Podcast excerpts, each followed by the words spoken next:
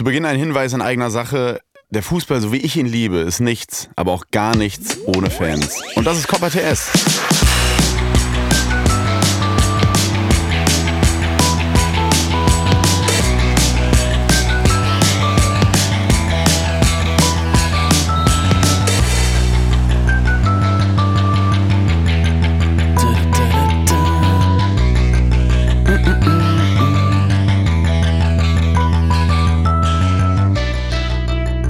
Es ist die letzte Folge von Copper TS in diesem Jahr.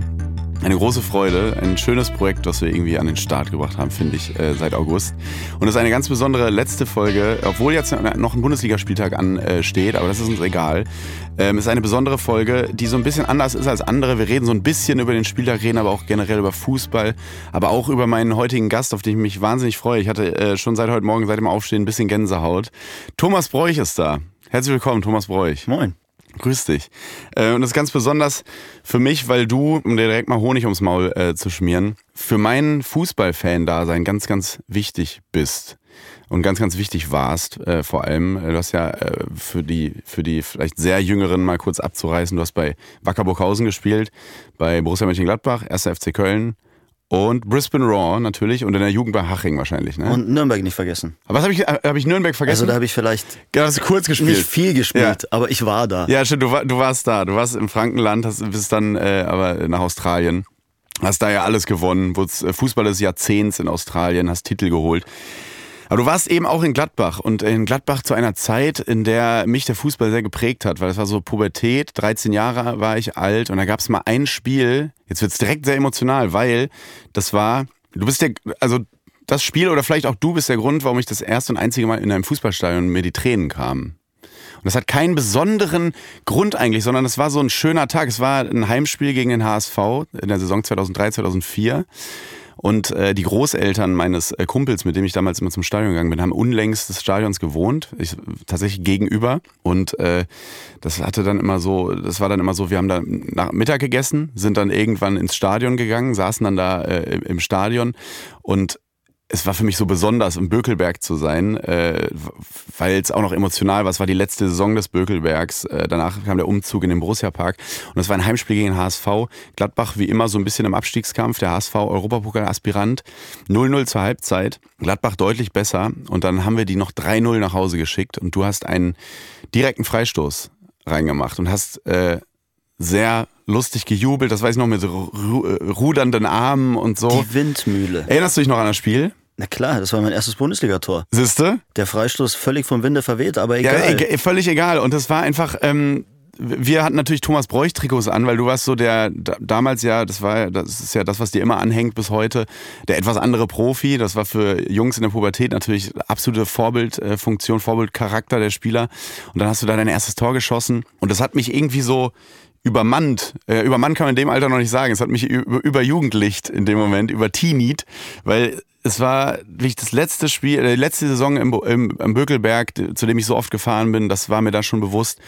Ähm, dieses Tor von meinem Lieblingsspieler äh, damals war eh eine coole Mannschaft, auch mit Maric und so. Das war irgendwie so geile Spieler auf dem Platz. Und dann hatte ich wirklich Tränen in den Augen bei dem, bei dem Jubel. Das war das 3-0 sogar auch, ne? Das war der, der, Schlusspunkt, glaube ich. Ja, so genau weiß ich das nicht mehr. Ja. Aber es war für mich auch ein sensationeller, ganz besonderer Moment. Und ich bin auch völlig ausgerastet. Und ich fand es irgendwie ganz lustig, dass du sagst, äh, du warst damals in der Pubertät. Ich gefühlt auch noch. Ja. Also ich, das war für mich so eine jugendliche Phase. Wahrscheinlich hatten wir beide noch die gleiche Frisur. Sehr ähnlich, ja. Dieses äh, Justin Bieber-mäßige, den, den Pony so nach rechts. Äh, ja, den hast du ja mittlerweile abgelegt, ne? Also ich kann es nur vermuten, ja, unter deiner Kappe. Auf. Ja, das ist nicht... Äh, ich ziehe das durch, bis das durch. ich keine Haare mehr habe. Du hast, du hast wirklich immer noch so ein bisschen die Frisur von damals, aber halt kürzer. Aber war eine, krass, war eine krasse Saison, war eine krasse Mannschaft auch. Ich habe das damals geliebt. Ich habe nochmal nachgeguckt, wenn man so ist für die Fußballromantiker, die Aufstellung von Gladbach zu, bei dem Spiel. Reitmeier im Tor, Aschanin, Bradley Canell, Bernd Korzin jetzt, Jeff Strasser, damals auch getroffen übrigens, Igor Demo, Enrico Gede, Markus Hausweiler, Ivo Ulich, Maric und Zwerkos. Und du bist zur Halbzeit reingekommen. Und bei HSV noch fast noch geiler. Wächter, Hollerbach, Hogmar, Reinhard, Uifalushi, ben Benjamin, Jarolim, Rahn, Vicky, Barbares und Chlepp. Das ist Fußball, oder?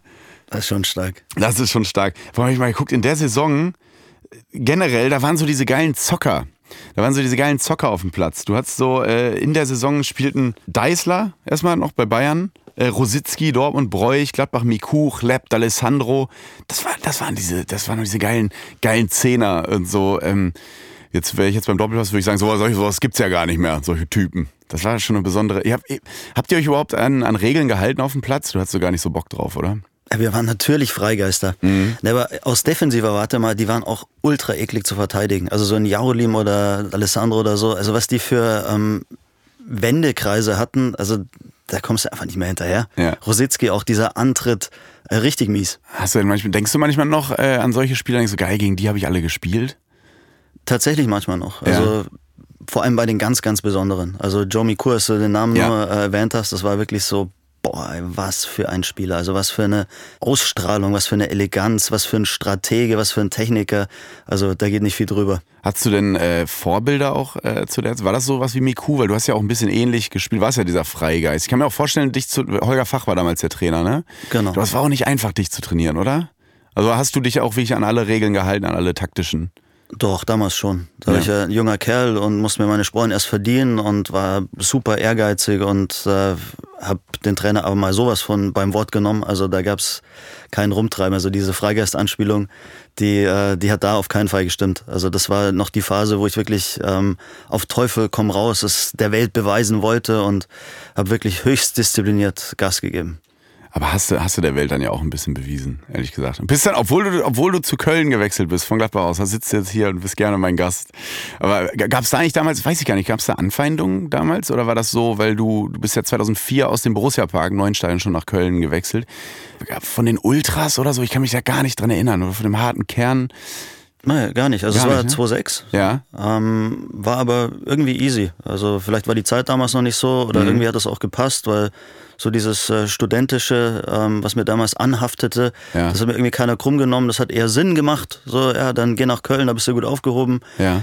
Ähm, Glaube ich, war auch äh, Liga drunter. Damals auch nicht Stimmt, so diese eine, krasse ja. Rivalität. Irgendwie war das für beide Seiten okay und ich krieg sogar heute noch hin, dass ich sowohl nach Gladbach als auch nach Köln fahren darf und äh, die Leute mögen mich irgendwie. Ja, ja aber du, du umgibst ja auch immer dieses, keine Ahnung, das ist ja das, was du wahrscheinlich auch gar nicht mehr hören kannst, aber du warst ja schon immer dieser etwas andere Profi. Wenn heute über Leon Goretzka, Robin Gosens oder, oder generell Spieler, die auch mal ein Buch in die Hand nehmen, gesprochen wird, sagt immer, ist so einer wie Thomas Bräuch. Das ist ganz, ganz oft so. Nimmst du das auch so wahr oder äh, nervt dich das? Oder denkst du manchmal auch so, bin ich eigentlich überhaupt nicht gewesen? Nur weil ich einmal im Reklamheft, äh, im Reklambuch oder der Zeit unterm Arm in den Borussia Park gegangen bin, bin ich noch lange kein Intellektueller. Also so empfinde ich es tatsächlich. Ich habe damit ja auch ein bisschen kokettiert damals ja. und äh, mir ein schönes Eigentor auch geschossen. Also dessen bin ich mir höchst bewusst. Mhm. Äh, trotzdem finde ich halt jetzt so im Nachhinein, dass es auch so drüber war. Weil es ist ja wirklich so. von den Medien drüber oder von dir? Ne, auch von ja, irgendwie so das Gesamtkonstrukt, was da mhm. entstanden ist, weil wirklich, nur weil einer mal ein, ein, Buch in die Hand nimmt, ist er ja jetzt beileibe kein Intellektueller. Also mhm. diese Überhöhung, ähm, so schmeichelhaft das manchmal auch gewesen sein mag, aber es war einfach totaler Quatsch und es hat mich viel gekostet. Also jetzt bin ich ja in einer Rolle, wo ich äh, Jungs darauf vorbereiten soll, dass die ähm, bessere Karrieren haben, ja. irgendwie da ähm, unbeschadeter durchkommen und das sind genau die Punkte. Mach sowas nicht bleib bei dir, lass dir nichts andichten, vor allem keine Überhöhung in, in irgendeine Richtung. Also mhm. sei nicht zu viel Gangster, sei nicht zu viel äh, Pseudo-Intellektueller oder sonst irgendwas. Äh, versuch einfach äh, eine gesunde Mitte zu finden, auch mhm. wenn das natürlich für die Medienschaffenden ein Tick langweiliger ist, aber man muss ja nicht sehenden Auges ins offene Messer laufen. Du sprichst gerade an, du bist jetzt bei Hertha BSC äh, tätig. Äh, wie nennt sich dieser Job genau, damit ich es jetzt nicht falsch wiedergebe? Es hat, hat ja schon so einen Xing-Begriff fast schon oder LinkedIn-Begriff. Leiter Methodik, wie heißt es genau? Ja, Leiter Methodik. Leiter Methodik, okay. Ist zwar ein bisschen irreführend, weil leiten tue ich nichts, also ich habe keine Leute unter mir. Ja. Aber ähm, wie sieht dein Arbeitstag aus? Was, weil du gerade du sprichst viel mit Jugend, äh, im Jugendbereich mit Spielern.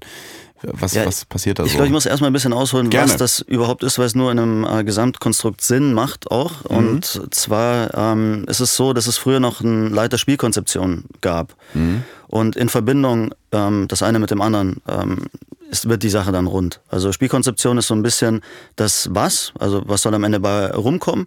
Und Methodik ist, ja, wie kommen wir denn dahin? Mhm. Und da wären wir dann bei mir gelandet. Jetzt ist es so, den Leiter Spielkonzeption gibt es leider nicht mehr. Weißt du, hast mitbekommen, Abstieg und mhm. äh, Personalkosten und großer Umbruch und sonst was. Und jetzt hängen diese ganzen Aufgabenbereiche bei mir. Okay. Das heißt, ich soll die Spielidee entwickeln und gleichzeitig auch umsetzen. Und das klingt nach viel Arbeit, ehrlich das gesagt. Das ist so viel Arbeit. Also wir hatten neulich Jungs aus der Premier League da, ja. die haben für den Job drei Leute. Aber, Aber wenn Hertha wieder aufsteigt, wäre das Budget da, um da auch zwei Leute dran rauszumachen. Also schön wäre das, was ja. es eigentlich bräuchte. Also ich arbeite gerade Tag und Nacht und äh, mhm. reibe mich da wahrscheinlich auch manchmal ein bisschen zu viel auf. Also ich merke das schon, man braucht auch immer wieder Ruhephasen, um einfach selber äh, wieder ein bisschen ja, Inspiration auch herzukriegen. Man kann ja nicht immer nur abarbeiten. Mhm. Ähm, trotzdem ist es auch schön. Also es ist ja ein Privileg, sowas mehr oder weniger auch ein Stück weit alleine verantworten zu dürfen. Mhm. Und ich kann mich da völlig austoben. Es sind alle Bereiche aktuell mit dabei, die mir unfassbar viel Spaß machen. Also mhm. ich darf tatsächlich konzipieren. Also der berühmt-berüchtigte Laptop-Trainer bin ich dann in dem Moment. Also natürlich äh, schauen wir Best Practice. Was macht Man City, was macht Brighton, was macht St. Pauli auch? Also Best Practice heißt ja nicht immer nur die aller, allerbesten, ja. sondern die erfolgreichsten in ihren Ligen. Also wo entwickelt sich der Fußball gerade hin? Wie zocken die von hinten raus? Was machen die im letzten Drittel? Ähm, was für, also auf, den, auf das Individuum runtergebrochen, was äh, zeichnet die besonderen Spiele aus und wie kriegen wir das trainiert? Und dann setzen wir uns in der Trainerschaft zusammen, erarbeiten das und gehen dann eben raus mit den Trainern. Und das ist der Part, der mir besonders viel Spaß macht. Ich bin immer noch Fußballer durch und durch. Ich bin jeden Tag drei bis vier Stunden einfach nur am Kicken. Und das kann in einem Mannschaftskontext sein, dann üben wir Spielaufbau oder Flanken oder sonst was. Es kann Individualtraining sein, wo es einfach nur Rock'n'Roll eins gegen eins geht. Mit welchen Mannschaften dann? Ähm, Im Endeffekt von der U9 bis zur U23, also eigentlich sogar noch früher. Wir haben Ach, Herthas Visionen, das heißt die Jungs, ja. die zu unserer U9 werden sollen. Und selbst da habe ich gerne ein Auge drauf. Selbst die will ich schon spüren. Ich will sehen, mhm. was sind das für Schnicke, äh, was für Bewegungstalente. Und dann bereiten wir so bis zur U12 die Jungs aufs Großfeld vor. Dann sind wir das erste Mal auf dieser Riesenwiese und, und die Jungs gehen da fast verloren, so klein sind die. Und trotzdem versuchen wir da unsere Idee schon anzulegen und eben auch ähm, diese taktischen Inhalte mit den technischen zu verbinden, die athletischen Komponenten, Sportpsychologie spielt eine große Rolle. Mhm. Also das ist so eine unendliche Spielwiese, auf der ich mich gerade austoben darf und dafür, ähm, also ich bin da so dankbar, dass es diesen Job überhaupt gibt, auch wenn ich manchmal belastungstechnisch wirklich an Grenzen stoße. das, das, das glaube ich, das glaube ich. Ist es dann von Vorteil, dass du mal diesen äh, Image-Knick, nenne ich es jetzt einfach mal, in deiner Karriere hattest? Oder denkst du manchmal, ich, denk, ich achte zu viel darauf, dass du so dem 15-Jährigen sagst, du musst jetzt hier nicht mit einem Gucci-Kulturbeutel äh, äh, reinkommen? Oder, oder auch zum Beispiel, bestes Beispiel, ähm, ich rede sehr oft hier über ihn müssen wir jetzt aber auch, weil es ganz gut passt, weil er auch in deinem Verein ist, Fabi Rehse, den ja sehr viel umgibt, gerade medial und so, und der ja auch, glaube ich, dieses Image auch genießt, ist ja auch völlig in Ordnung. Achtest du da auch mit einem stärkeren Auge drauf und sagst so, Junge, du bist ein sehr guter Fußball, wir brauchen dich und so. Machen wir mal weniger abseits des Platzes oder lässt du ihn den Freiraum, weil das ja auch alles vernünftig ist, was er da macht? Nee, komplett machen lassen. Mhm. Also man darf das nicht missverstehen. Kokettieren ist ja das eine, mhm. aber sei doch wer du bist. Also das ist überhaupt äh, keine Frage. Also wenn jemand völlig authentisch einfach so ist und mhm. bei Fabi, dem nehme ich das zu 100 Prozent ab. Der ist ja gerade wirklich unser Chuck Norris auf dem Platz. Also ich weiß gar nicht, wer den überhaupt noch stoppen soll. Also ich habe selten ein Spiel gesehen wie neulich gegen Hamburg, wo ein Spieler ein, ein Spiel über 120 Minuten auf so eine Art und Weise diktiert und dominiert unfassbarer Typ und gleichzeitig einer, wenn du den so auf dem Flur triffst, äh, mit dem kannst du immer schnacken, der zeigt Interesse an der Akademiearbeit, der ist so bei sich und darum mhm. geht's. Also wir wollen niemandem verbieten, auch irgendwie was Extravagantes an sich zu haben. Also das beginnt auf dem Fußballplatz. Ich liebe es, wenn die Jungs mit äh, Hacke, Pike, sonst was spielen, Übersteiger, eins gegen eins leb dich aus. Mhm. Also darum geht's überhaupt nicht. Mir ist es total egal, ob die Schienbeinschoner tragen oder, oder nicht, ob die den Irokesen tragen wollen oder nicht. Völlig egal. Aber es gibt trotzdem halt so in Anführungszeichen mediale Fallen. Mhm. Also in dem Moment ist es vielleicht für einen jungen Spieler angebracht, auch auf, ähm, auf erfahrene Kollegen zu hören oder ähm, Berater, Eltern, einfach alle, die so mit einem gewissen ja, gesunden Menschenverstand an die Sache rangehen, wenn es darum geht, Maß zu halten. Also nur nicht übertreiben. Hm. Und es darf nicht missverstanden werden. Also wir wollen hier niemanden stutzen. Also ganz im Gegenteil. Diese ganze Käfigzocker-Nummer, die wir gerade bei Hertha fahren, geht ja in die Richtung, dass wir wieder diese Typen haben wollen. Also hm. Ecken, Kanten, Freigeister. Wir fördern das ohne Ende. Kriegt man in so einer Form der Ausbildung auch wieder diesen Neuner hin, um es jetzt mal so richtig naiv zu fragen, weil da, darauf fokussiert sich ja gerade alles. Wir brauchen wieder Neuner und so. Achtet ihr da jetzt, merkst du, dass ihr jetzt vermehrt auf sowas auch achtet? Also ich würde sagen, dass wir alles potenziell mhm. hinkriegen. Also ich finde, da sind äh, den Spielerprofilen keinerlei Grenzen gesetzt. Mhm. Also was wir ja schon machen, ähm, wir haben uns äh, Ajax-Style auf ein System geeinigt und äh, bilden innerhalb dieses Systems die, die Jungs aus, aber da müsste ja theoretisch genauso ein Neuner irgendwann bei rumkommen. Ja. Ja. Man merkt richtig, wie du brennst dafür. Ich glaube, du wärst auch ein guter Lehrer geworden, ehrlich gesagt. Ich Hast du da mal Idee? Hab das ernsthaft überlegt, als ich da. Weil ich habe direkt Bock, jetzt zehn Liegestütze zu machen gerade. Ja, geh runter. Nein, ich, ich saß damals in Nürnberg, ja. ähm, war. Wer war der Trainer? Dieter Hecking, ne? Genau. Ja. Guter Mann eigentlich. Also ja. wirklich überhaupt nichts Persönliches, aber der hat halt irgendwann erkannt, dass ich durch bin. Den haben wir auf Platz 5 damals entlassen bei Gladbach. Ei, ei, ei. Ich habe dann auch erkannt, dass ich durch bin, wusste, dass ich weg äh, aus der Bundesliga muss und mhm. meine erste Idee war, nie wieder was mit Fußball zu tun äh, zu haben. Also war ich felsenfest überzeugt davon und habe dann Gott sei Dank auf ein paar Kollegen gehört, also Spieler, die gesagt haben, ey, sei nicht blöd, schmeiß nicht weg, es gibt noch andere Möglichkeiten. Mhm. Berater damals, ähm, Robert Schneider, schönen Gruß, mhm. ähm, der ist seiner Pflicht wirklich nachgekommen, weil ich war selbst mit äh, Ende 20 noch sehr unreif und hätte einfach nur aus, aus dem Gefühl heraus alles hingeschmissen. Und dann äh, überlegt, Lehrer, also Tobias genau. Rau hat das doch auch gemacht, oder? Ja, ist, ja, ist ja auch eine coole Nummer. Also, voll, voll. Ich, also, also du bist, hast dich dann für Australien ja entschieden. Genau. Und ja. das noch gar nicht mal so aus einer Überzeugung heraus. Es war ja. eher so, äh, Dario ähm, Wiedersic, damals mein Mitspieler bei Nürnberg, meinte, hey, mein Papa irgendwie Co-Trainer in Brisbane und überleg doch mal. Und dann eben mein Berater, ähm, Tommy, sei nicht blöd, du wirst nie wieder so einfach Geld verdienen. Und wir reden über Australien, also das sind keine Summen und mhm. doch dieses Privileg, wieder im Fußball unterwegs sein zu dürfen, es sind halt dann doch wieder Summen. Also nimm das mit, nimm die Auslandserfahrung mit. Und das war das Größte und Beste, was mir jemals passiert ist. Und selbst das hätte ich beinahe ausgeschlagen. Mhm. Ja, vor allem, wie lange du dann da warst, ne? Ich weiß noch, als du da hingewechselt bist, ich habe das immer sehr verfolgt, weil, wie gesagt, warst du sehr wichtig für meine Fußballfansozialisierung. Und dachte so, ja, das ist so dieses typische, ich spiele da jetzt nochmal zwei Jahre.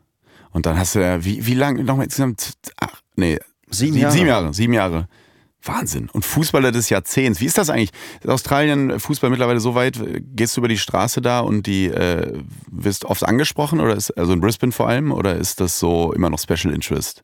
Das ist schon noch Special Interest. Ja. Also ich würde sagen, vergleichbar vielleicht Handballer bei uns. Okay. Also gibt schon genug Leute, die es auch gucken und lieben mhm. und die einen dann auch erkennen. Also dann äh, schreit einer aus seinem Pickup-Truck äh, Truck dann doch mal raus, aber eher die Ausnahme. Ja, das glaube ich.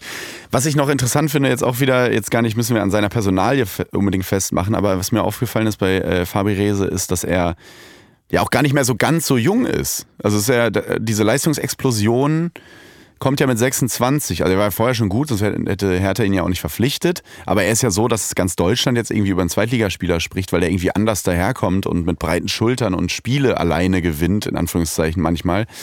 Ähm, wie kann das passieren, dass, äh, dass man in, das klingt immer so pervers im Fußball, aber ich weiß, was ich meine, in eher fortgeschrittener Karriere ähm, er ist ja nicht mehr ganz jung, ähm, nochmal so eine Leistungsexplosion hat. Muss da alles passen? Sind manche Spieler sensibel und es muss wirklich alles hinhauen? Es war ja bei dir äh, ähnlich. Also ich glaube, dass, ähm, dass es da mehrere Antworten drauf gibt. Mhm. Da kann man jetzt nicht äh, pauschal über alle Spieler ähm, gleich reden, die spät nochmal so einen richtigen äh, Aufschwung erlebt haben. Was ich mir vorstellen kann, weil ich das in meinem täglichen ähm, Kontext so, so sehr erlebe, ich glaube, einer der Riesenfehler, der, der aktuell passiert ist, dass wir frühreife Spieler sehr früh zu Profis machen, mhm. die dann aber den langen Atem nicht haben. Also die, also wer kriegt denn den Profivertrag in der U19? Mhm. Das sind meistens Jungs, die sehen schon aus, als wären sie 21, die haben schon richtig Muskeln, die sind in der Regel groß und können aber eigentlich gar nicht so geil kicken. Nur merkt man es direkt nicht. Da merkst du irgendwie zwei, drei Jahre später, ah, mh, hm, vielversprechendes Talent, aber na, so richtig hat es nicht gepackt, jetzt kickt er irgendwo in der dritten Liga. Ja. Also es ist wirklich ein Riesenunterschied, Profi zu werden und Profi, Profi zu bleiben und vor allem Profi auf einem richtig krassen Niveau zu werden und zu bleiben. Und dann hast du die Jungs, bei denen alles ein Tick langsamer geht. Die müssen aber im Endeffekt resilienter sein, die müssen bessere Lösungen entwickeln, mhm. weil also der, der Frühreife, der kommt mit seiner Wucht, mit seinem Tempo, mit, mit dieser rohen Art Fußball zu spielen. Vielleicht Selbstverständlichkeit durch. auch, ne? So in, direkt in die erste Mannschaft. Ja, also ja. Der, der, hat nie Widerstände erlebt und ja. äh, auch die, die Lösungen, die er für sich in der Jugend hatte, äh, basierten auf seiner äh, körperlichen Voraussetzung. Mhm. Und dann kommt jemand, der all das nicht hatte. Und der hat aber eigentlich das bessere Skillset. Und so wirkt das manchmal bei den Spielern, die es hinten rauspacken, die einfach langsamer entwickelt wurden. In anderen Ländern ist das total äh, häufig auch der Fall, dass die viel später erst debütieren und dann aber viel nachhaltigere Karrieren haben. Und wenn ich mir jetzt Fabi so anschaue, ist einer, der komplett beidfüßig ist. Also der, mhm. der kann über links gehen, der kann über rechts gehen. Und das ist halt eine Sache, die er wahrscheinlich ausbilden musste. Also ich, ich gebe dir mal ein Beispiel. Ah, okay. Also da sind wir wieder ganz in meinem Tätigkeitsfeld. Wenn ich mir unsere Jugendspieler so anschaue, mhm. da sind total viele Jungs, die im Moment auf den Flügeln spielen und also ein Rechtsfuß auf rechts und ein Linksfuß auf links.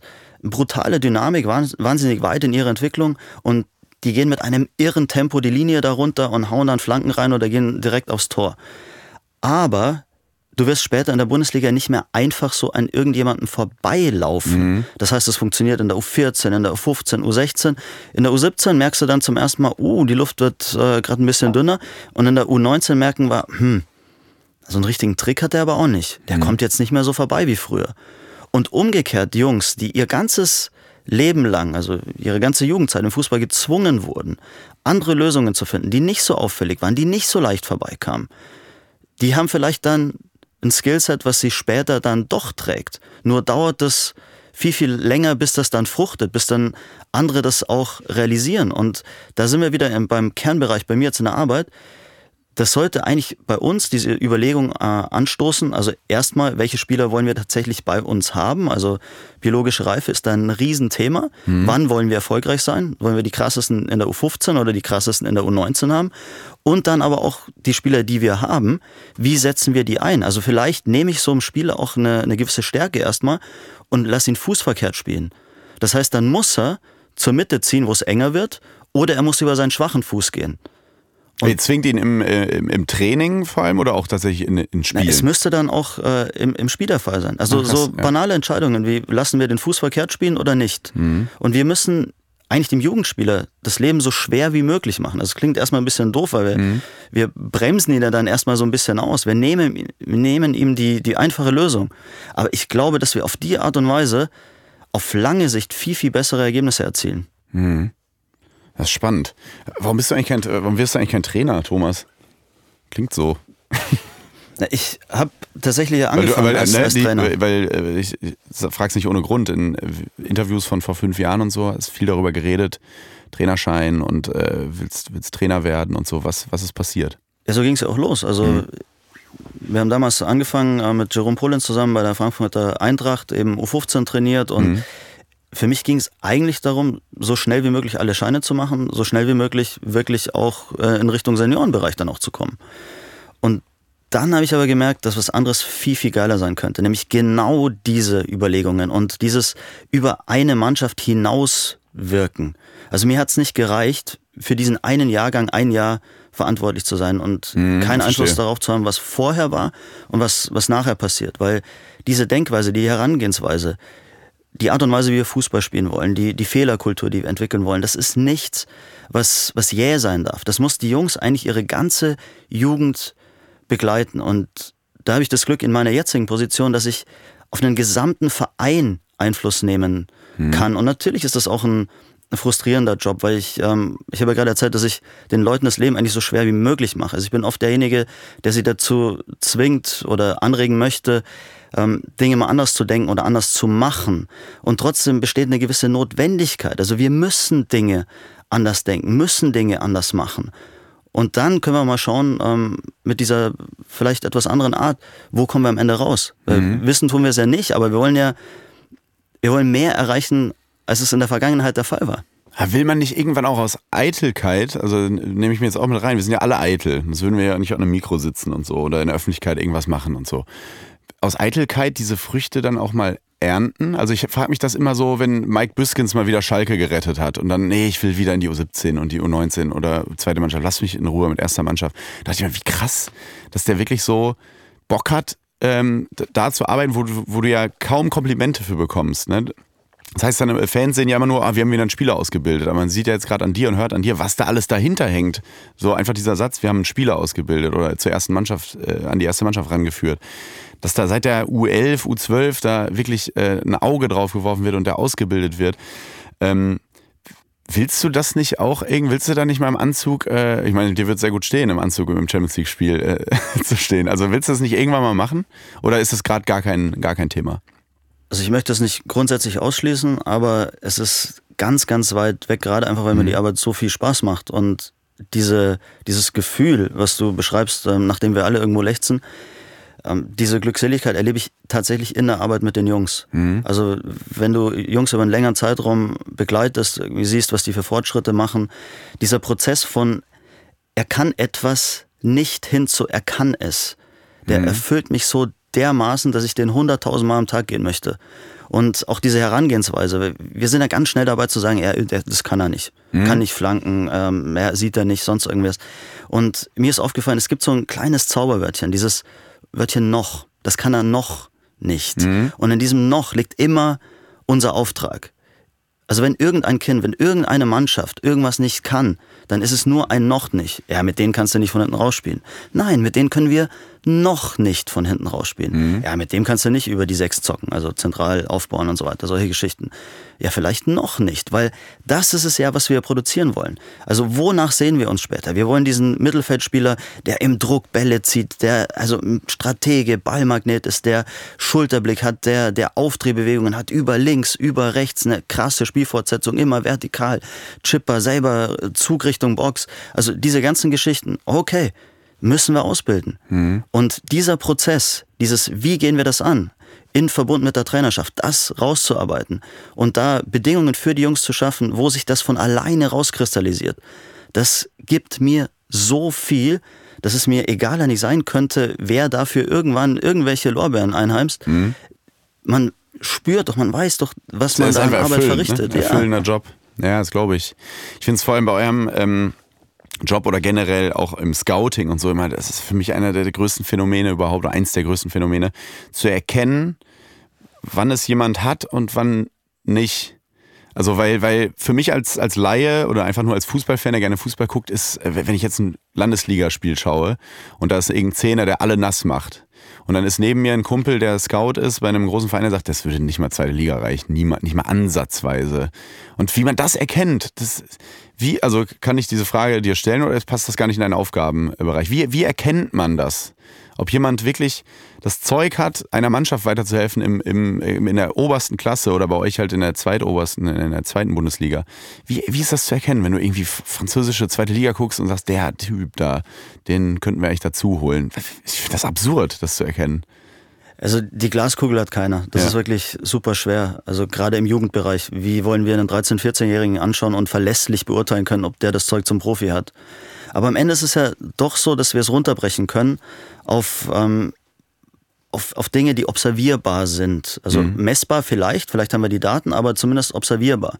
Und dann sind wir halt schnell bei so Geschichten, also ganz banal, wie geht einer mit dem Spielgerät um? Mhm dann athletische Daten, ähm, Schulterblickfrequenz, dann auch äh, diese psychologischen äh, Geschichten, wie reagiert einer auf Fehler. Also wenn wir ganz genau hinschauen, können wir zumindest informed decisions irgendwie treffen. Mhm. Ob die dann immer richtig sein werden, äh, beileibe nicht. Also Scouting wird immer ein sehr, sehr fehleranfälliger Prozess sein, aber trotzdem, glaube ich, kann man durch durch Bestimmen von Parametern, durch genauer Hinschauen diese Erfolgsquote deutlich erhöhen. Aber es sind dann Daten dann doch, ne? Es ist nicht immer nicht nur noch das Auge. Das merkt man ja, das ich, fand ich bei dir auch interessant, weil du galtest ja immer so, beziehungsweise war dein Image, so dieser Rock'n'Roll-Fußballer. Ähm, wie, wie war das für dich dann plötzlich auch so datenbasiert, du hast eben Laptop-Trainer äh, genannt, zu arbeiten? Gab es ja erst so eine Aversion gegen, so, boah, lass mich in Ruhe, ich will mit den Jungs raus bei Nieselregen und ich zeig denen, wie man Übersteiger macht? Oder warst du von Anfang an, okay, dann lass uns mal die neue Technologie nutzen und äh, damit, damit arbeiten? Also sowohl als auch. Ich bin mhm. ein Riesenfan davon, die Dinge wirklich zu studieren bis ins letzte Detail. Und das muss ja nicht, also Laptop heißt ja nicht, äh, dass wir nur Daten äh, fressen. Das ist mhm. ja vor allem auch, ähm, dass man sich Dinge ganz genau anschaut. Also wenn Tore fallen, wie viele Spieler sind da in der Box? Von wo kommt der letzte, der vorletzte Pass? Ähm, spielen die Mannschaften, die gerade erfolgreich sind, eher durchs Zentrum, eher über Außen? Also solche Geschichten kann man ja ableiten und da steckt nicht komplett alle Weisheit drin, aber es ist wieder dieser berühmt-berüchtigte Fingerzeige in eine Richtung, dass man halt schauen kann, wenn viele Mannschaften irgendwas machen oder wenn äh, gute Spieler sich alle auszeichnen durch bestimmte äh, Skills, dass wir dann halt ähm, rückwärts denken und sagen, ja, was müssen wir denn das machen? Also was ist die Ableitung für uns im Training? Mhm. Und das ist immer eine Kombination aus äh, ganz viel Theorie, ganz viel Studium, aber dann auch, und da führt niemals ein Weg dran vorbei. Und deswegen finde ich es auch ein bisschen blöd, das immer so gegeneinander dann äh, mhm. aufzurechnen. Natürlich gehen wir vor allem raus. Natürlich müssen die Jungs auch diese ganzen Infos nicht äh, mitbekommen. Die also, vor allem, das heißt ja mal Spaß vermitteln mittlerweile, ne? wenn der DFB so über Training, so man muss Spaß vermitteln. Natürlich, das meiste passiert einfach beiläufig. Wenn wir geile Trainingsübungen bauen, merken die gar nicht, was die da trainieren. Und trotzdem ähm, sollte ein gewisser Hintergrund schon da sein. Also warum wollen wir welche Zonen wie bespielen? Also Spielintelligenz wird auch ausgebildet durch das Gucken von Fußballspielen, durch das Analysieren von Fußballspielen. Also Videostudium, und das merkt man bei jedem erfolgreichen Verein, bei jedem erfolgreichen Trainer, ist das A und O des modernen Fußballs. Also wenn man hört, was, was Freiburg da macht, was St. Pauli aktuell macht, was, also über Pep Guardiola oder so braucht man gar nicht reden. Brighton und Saint-Gilloise und so diese Vereine. Ne? Absolut. Ne? Und trotzdem Video, Schritt 1, raus auf den Platz, Schritt 2, 3, 4, 5. Also die Action passiert immer draußen, der Skill wird immer draußen entwickelt. Das ist wirklich, wirklich, wirklich spannend, was da alles so da, was so alles dahinter hängt. Ähm, ist einem oder mir oft manchmal gar nicht, gar nicht so bewusst. Macht es eigentlich Spaß, mit dir Fußball zu gucken? Wie analytisch guckst du eigentlich Fußball? Also, weil erste Mannschaft zu schauen ist ja wahrscheinlich was ganz anderes als äh, Jugendfußball zu studieren und zu schauen, weil die Arbeit beim Jugendfußball ist ja so, dass es immer um eine Entwicklung geht. Ah, guck mal, Spieler X macht jetzt das anders und Spieler Y macht jetzt das anders und da müssen wir ihn hinkriegen. Und mit erste Mannschaft ist ja mein Ist-Zustand. Ne? Also das ist jetzt unsere Mannschaft, die, die ganz oben, die Endmoräne vom Verein quasi. Ähm, guckt man das ganz, guckst du das ganz anders als Fan? Wenn wir zum Beispiel, jetzt ist äh, Montagmorgen, du hast gestern sicherlich auch Bayern München geguckt gegen VfB Stuttgart. Schaust du das mit dem gleichen Auge, wie du auch deine U15 anguckst, Fußball, oder ist das eine ganz andere Sportart dann in dem Moment? Überhaupt nicht andere Sportart. Also ich bin sogar felsenfest davon überzeugt, dass es exakt die gleiche Sportart ist, mhm. nur ein bisschen runtergebrochen auf eben das Alter oder die Liga. Also das Spieltempo wird ein anderes sein, äh, die Fehlerquote wird eine, eine andere sein, Risikovermeidung oder halt äh, ins Risiko gehen, das sind die Faktoren. Ähm, da wird sich äh, Jugendfußball abheben vom, vom Profifußball oder andersrum aber das Spiel wird immer das gleiche sein. Das heißt, ich lege die gleichen Maßstäbe an. Also ich möchte, dass mein U14-Sechser vororientiert ist. Und genauso äh, freue ich mich, wenn äh, Passi Clemens bei den äh, Profis auf der 6 vororientiert ist, auftritt, vertikal fortsetzt. Mhm. Da ist im Grunde kein Unterschied. In der Druckbedingung, ja. Die psychologische Belastung von so einem Sechser im Olympiastadion, ja, 100 Pro. Aber ich möchte das vorher schon sehen, ich möchte das vorher anlegen.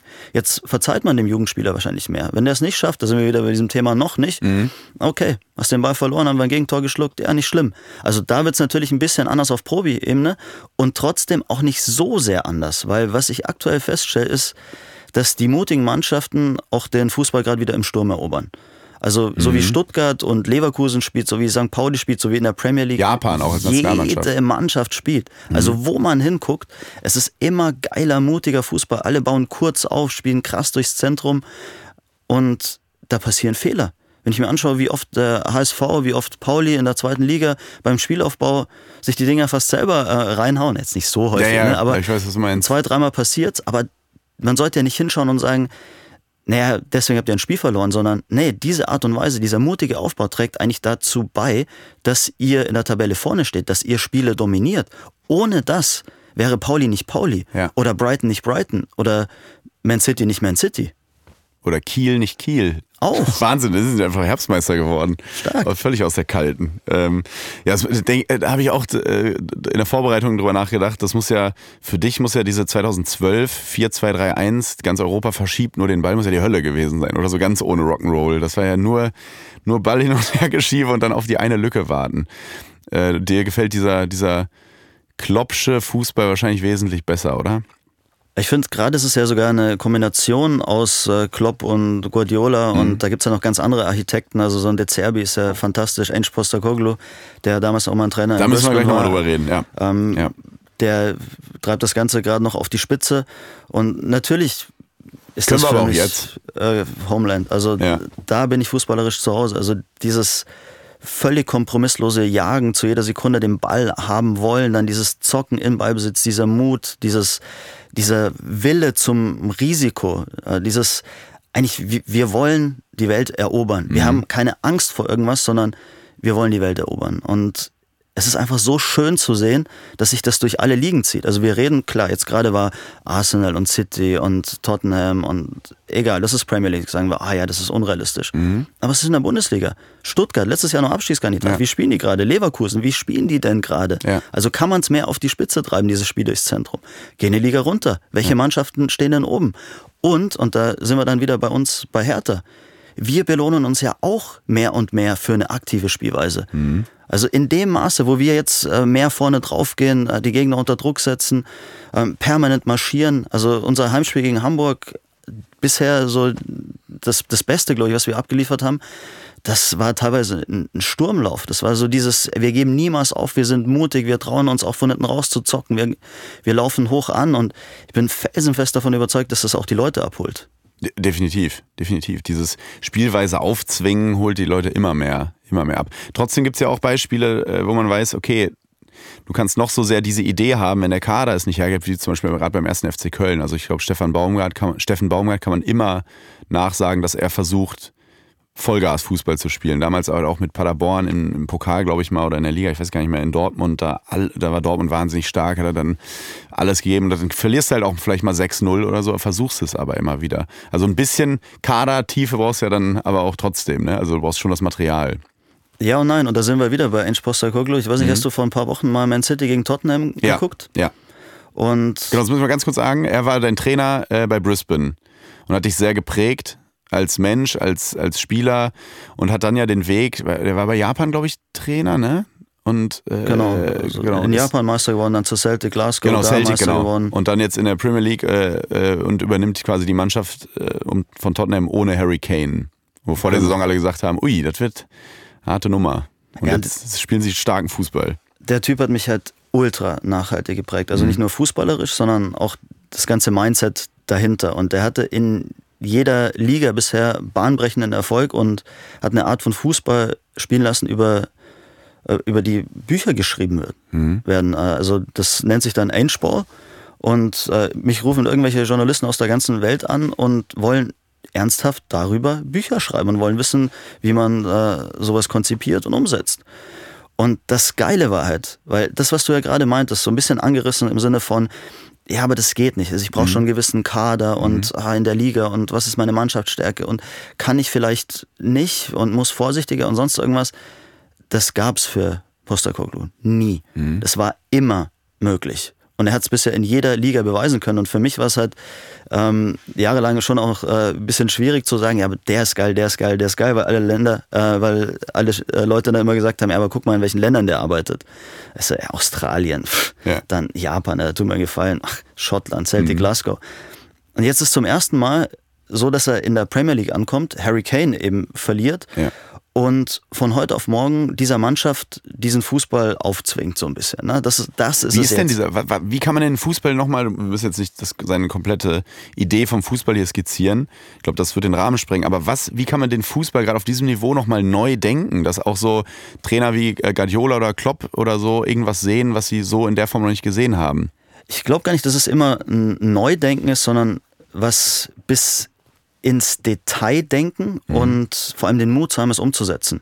Also nicht 100.000 Gründe zu finden, warum irgendwas nicht funktioniert, sondern lass es uns einfach mal machen, lass uns besser werden in dem, was wir da machen. Und das völlig Geniale, und äh, deswegen komme ich auf dieses Spiel jetzt nochmal zu sprechen, dieses 3-3 ähm, City gegen Tottenham. Mhm. Tottenham überragender Saisonstart, hat dann aber unfassbares Pech durch Verletzungen und Sperren. Auf einmal ist da kein Udogi mehr, kein äh, Bisuma, beide rot gesperrt. Dann gibt es keinen Van den Feen, kein äh, Richarlison, Madison. Ja. Also die, die Säulen, und du merkst ja bei den Namen jetzt schon, ist nicht so, dass bei dir jetzt sofort sagt, ah, der fehlt, ah, der ja, fehlt, ah, der trotzdem fehlt. Trotzdem sind's, ja. Das heißt, wir reden von den wichtigsten Spielern, die wir als solche gar nicht sofort erkennen. Mhm. Also wir reden nicht von Top, Top, Top-Spielern, sondern ähm, Leistungsträgern für Tottenham, aber die sind noch nicht mal internationale Spitzenklasse. Noch nicht. Dann fahren die nach Manchester. Spielen ohne Innenverteidigung. Also müssen mal komplett mit Außenverteidiger noch in der, in der Abwehr aushelfen.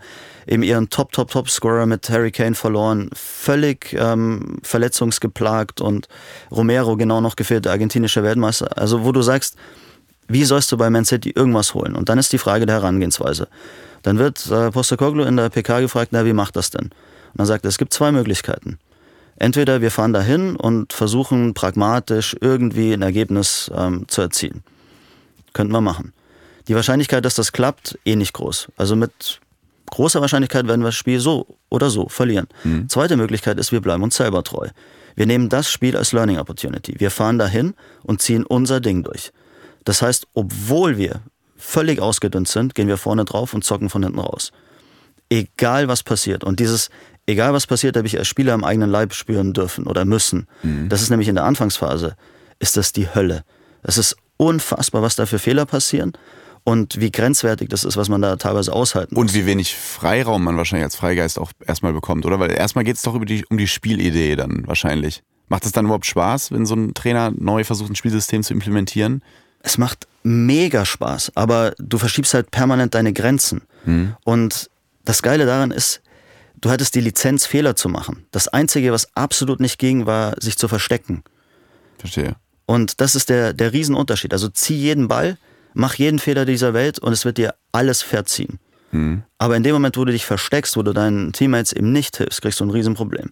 Okay, dann fahren die nach Manchester und während erste Halbzeit hergespielt ist, kannst du dir nicht vorstellen. Ja. Also sie haben versucht, von hinten rauszuzocken, die haben sich fünfmal am eigenen 16er verzockt, äh, hätten drei Tore mehr kriegen müssen, sind hoch angelaufen, ähm, wenn es die Möglichkeit gab, wurden auch da ausgespielt und du denkst dir, oh mein Gott, der englische Kommentar, ich habe das im Original geschaut, der hat eigentlich äh, sich permanent nur an den Kopf gefasst und gesagt, ey, hör auf mit Klassenunterschied. Der, ja, genau. Ne? Also vor allem, das ist äh, Suicide und macht das nicht ja. und vielleicht muss es auch einen Plan B geben. Und ich wusste aber, ich saß daheim auf meiner Couch, nee, Plan B gibt's nicht.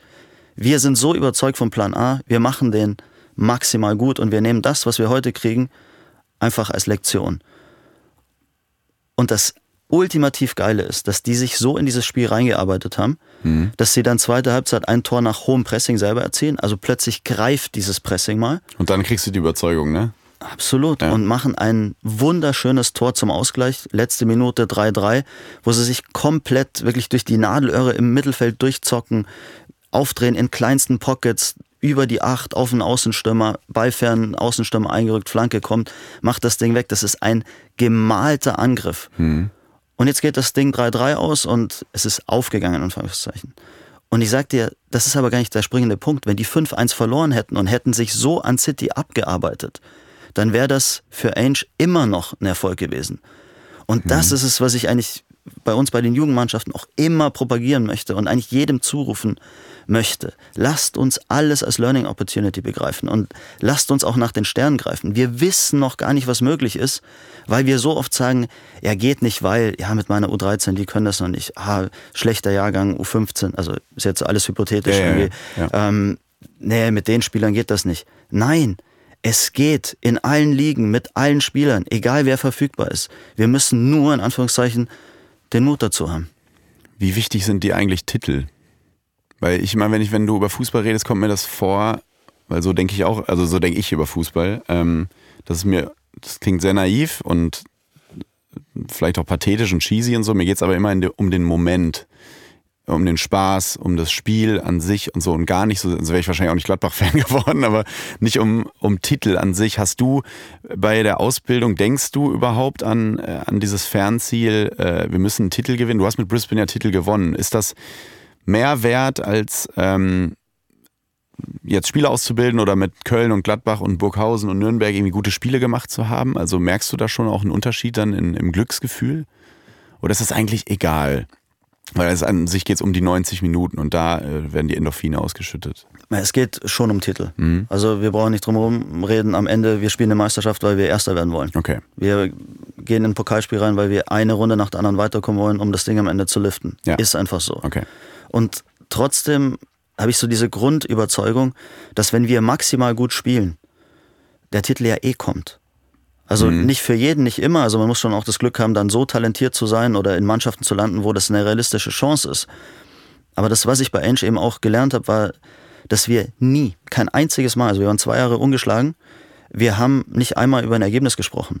Es war völlig egal. Wir haben nie über einen Titel gesprochen. Also mhm. die, Der kommt Mantra dann von alleine. War immer, the Hattet result will take care of itself. Hattet ihr in Phasen, wo, ihr auch wirklich mal so viermal in Folge dann äh, verloren habt mit Brisbane und dann irgendwann merkt man, jetzt muss aber auch mal wieder ein Ergebnis dazukommen? Ähm, Beispiel, beispielsweise Baumgart, wo glaube ich, das ganze Stadion, die ganzen FC-Fans stehen ja eigentlich hinter diesem Mann und jetzt merkt man so peu à peu, ich weiß, Social Media darf nie Gradmesser sein, bitte nicht, aber trotzdem merkt man so, es geht langsam so Stimmen los, wir müssen irgendwas mal verändern, weil irgendwie kommt nichts mehr. Ähm, irgendwann geht es dann ja auch doch um, muss ja auch, am Ende ist ja ein alte Floskel, ein Ergebnissport, diese, diese Sportler, die wir so lieben, Fußball. Hattet ihr mal Phasen, wo, wo er dann auch irgendwie in Erklärungsnot kam? Oder war, ist, sitzt du da so auf so einem festen Sessel in Australien, dass das gar nicht passiert? Also bei ihm war es definitiv so. Wir hatten schon auch mal eine Phase, da haben wir vier, fünf Mal hintereinander nicht gewinnen können. Mhm.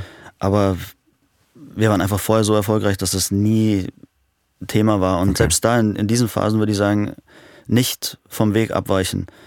Ich bin nämlich tief drin auch der, der Überzeugung, dass man nicht alles gleich gut coachen kann. Also es mag diese Coaches geben, die unheimlich pragmatisch sind. Mhm. Ich glaube aber, dass jeder Trainer für sich ein bestes System hat oder eine bestimmte Art und Weise, Fußball zu spielen, die er wirklich durchdringt. Und es ist gar nicht so einfach umzustellen. Also ich kann nicht eine Woche 4-3-3 und wir laufen hoch an und die nächste Woche ist, äh, jetzt machen wir 3-5-2 oder sogar mit Fünferkette, stellen uns hinten rein und kontern. Das funktioniert mal, aber mhm. das funktioniert niemals in, in letzter Konsequenz. Also Aber das merkt doch auch eine Mannschaft, oder? Wenn der Trainer immer wieder umstellt, verliert man, verliert er nicht auch so ein bisschen seine Autorität oder sein Gesicht dadurch oder die, die Anerkennung, weil man merkt, oh, der ist sich selber sehr unsicher, ob des Spielermaterials und des Gegners und so ja, es hat was von, von Suchen. Äh, mhm. Irgendwas hat nicht funktioniert, jetzt machen wir was anderes. Also du verlierst deine Linie, du bleibst dir selber dann nicht treu in dem Moment. Also Spieler lieben das schon auch, so eine eindeutige Identität. Und wenn man sich die besten Mannschaften der, der letzten Jahre so anschaut, die hatten ja vor allem das, eine mhm. Identität. Hat Kloppe irgendwann mal gesagt, ah nee, unser 4-3-3, ah schwierig, jetzt heute 3-5-2 und lass mal nicht vorne drauf gehen.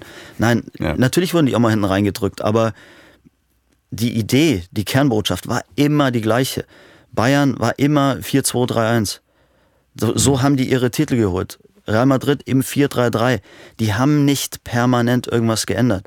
Das heißt jetzt nicht, dass es nur eine Art und Weise gibt, erfolgreich zu sein. Und natürlich gibt es auch Trainer, die das schon beherrschen, da so ein bisschen zu jonglieren. Mhm. Aber im Grunde, egal ob das ein Guardiola oder äh, ein Klopp oder auch Simeone oder so ist, die Jungs haben eine Überzeugung, die wissen, was sie können und bringen ihrer Mannschaft genau das bei. Und jetzt ist in der deutschen Nationalmannschaft ja äh, so, um so einen Themensprung zu machen, dass genau darüber jetzt überall diskutiert wird. Ne? Wie macht, was macht man mit der Doppelsechs?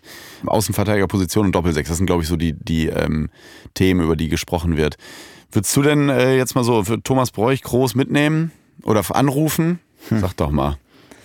Also ich, ich tue mich schwer damit, weil ich da auch schon wieder das Gefühl habe, es ist ja immer nur ein Hin und Her. Also wir haben die Formel einfach noch nicht gefunden mhm. und dann wird seit Jahren werden Spieler irgendwie reaktiviert. Egal ob das Hummels ist, ob das Müller ist, ob das jetzt äh, groß ist, dann Positionen werden verteilt und dann doch wieder einkassiert. Und das ist es irgendwo. Also ohne diese fehlende Grundüberzeugung, glaube ich, wird es nicht funktionieren. Also wenn es keinerlei Stringenz gibt, wie sollen sich denn Jungs äh, auf eine Idee einigen? Wie, wie sollen die sich einspielen? Also ich glaube auch, was, was Nagelsmann irgendwann äh, hoffentlich machen wird, dass er einfach seine Überzeugung mhm. auslebt. Also er hat jetzt äh, viel sich anschauen können, aber er weiß doch selber, was er für ein Trainer ist. Also ist er ein Dreierkettentrainer, ist er ein Viererkettentrainer oder macht das sogar unabhängig von System, sagt er, ist mir total egal, für mich sind aber die und die Prinzipien wichtig, aber stürzt sich darauf. Also mag sein, ist alles noch relativ frisch. Er musste jetzt Erkenntnisse sammeln, aber früher oder später muss ein total stringenter Plan, eine totale Überzeugung sich rauskristallisieren. Und den Weg muss man dann auch mal gehen, auch wenn zwei Ergebnisse mal nicht kommen, weil mhm. ich kann nicht erwarten, dass ich sage, okay, das ist jetzt mein Weg und jetzt mache ich es ab morgen so und übermorgen ist das Ergebnis da. Funktioniert in den meisten Fällen nicht. Mhm. Das dauert, das ist ein Prozess. Und den Prozess muss ich mit Überzeugung gehen und darf nicht an Tag drei schon wieder in Frage stellen, was ich an Tag eins begonnen habe. Dementsprechend ist es ja noch bitterer, dass so wenig Zeit nur noch ist, ne? so wenig äh, Lehrgänge bis zum Turnierbeginn, wenn man drüber nachdenkt. Also viel Zeit viel Zeit ist ja kaum noch, um irgendwie, also das nächste wird ja wieder als Ausprobieren dann wahrscheinlich interpretiert, weil irgendwas verändert wird, weißt du? Ja, und dann sind wir wahrscheinlich wieder von den Ergebnissen abhängig. Mhm. Also dann spielst du die zwei Länderspiele, ich weiß gar nicht, ist Frankreich und Holland, Niederlande, Frankreich, ist es ja, äh, ja, bestätigt und ja. dann äh, auch direkt dicke Bretter, ne? Das ist halt auch. Wünscht man sich, also als naiver Fan würde ich jetzt so sagen, täte nicht auch mal Nordirland gut oder auch mal Liechtenstein oder so, um sich ein, oder ist das Quatsch? Also ich mag diese Gradmesser, dann weißt du, wo mhm. du stehst. Und auch da, ich würde eigentlich wieder sagen, es kommt nicht ähm, auf den Erfolg dieser Testspiele dann drauf an. Okay. Selbst wenn ich weiß, was da nicht funktioniert hat, kann ja, für ich uns nicht. Aber ich glaube, für das Land also du lebst ja bei so einem Turnier wahrscheinlich auch sehr von der Stimmung. Und ich glaube, also jetzt ist doch eigentlich, also du als äh, Analytiker und jemand, der wirklich Sachverstand hat, achtet natürlich, der sieht ja auch, dass Frankreich äh, Länderspielen sagt, da war auch noch nicht alles gut, obwohl die 2-1 gewonnen haben. Ne? Die haben ja eigentlich ins Tor gemacht und sich dann sehr hinten reingestellt auch. Ähm, aber als Fan und ich glaube, das ist eben das Schwierige als Verband oder als Nationaltrainer, Nationalmannschaft, diese Mischung zu finden zwischen Stimmung im Land. Du brauchst ja die Leute hinter dir, also über Ergebnisse. Gleichzeitig musst du auch guten Fußball spielen. Es ist schwer, wofür man sich dann entscheidet, weil du musst ja irgendwie die Stimmung, äh, Stimmung erzeugen können auch. Das geht wahrscheinlich nur, Robin Gosens hat es mal gesagt, wir müssen einfach Ergebnisse liefern vorher. Wir müssen einfach gewinnen. Und dann äh, ist schon die Stimmung da. Das ist schwer. Also da beneide ich auch keinen um, um diese Position ja. und vor allem, wenn du ja eigentlich keine Zeit mehr hast, irgendwas zu entwickeln. Hm. Also vielleicht ist das auch ein Ausnahmezustand. Ich in meiner Position denke natürlich anders, aber es ist absolut nicht vergleichbar. Ja. Ich würde es trotzdem eben aus meiner sozialen Prägung heraus, eben diese ganzen Postakoglu-Jahre, ich würde so diesen ultimativ kompromisslosen Ansatz wählen, mhm. weil, und das hat er damals auch so schön erklärt, also wenn ich scheitere, dann möchte ich auf meine Art und Weise scheitern. Mhm. Weil wenn wenn ich mir permanent irgendwie von außen rein reden lasse und dann ah, schon irgendwie mit einem Hintergedanken eine Entscheidung treffe, ja, wenn ich das mache, dann könnten die Medien und die Fans und die Stimmung im Land und dann habe ich vielleicht nicht das gemacht, wofür ich eigentlich stehe, wovon ich eigentlich überzeugt bin. Schiefgehen kann beides. Hm. Der smarte Move mit Hintergedanke kann schiefgehen und diese totale Überzeugungstat. Nur wenn ich mir dann hinterher das Ganze anschaue und abrechne, ich glaube, mir wäre lieber, den Fehler selber gemacht zu haben. Mhm. Also wenn ich jetzt, also wir sind ja Deutschland so ein bisschen Viererkettenland, glaube ja, ich, klar. durch die, die Bayern-Zeit.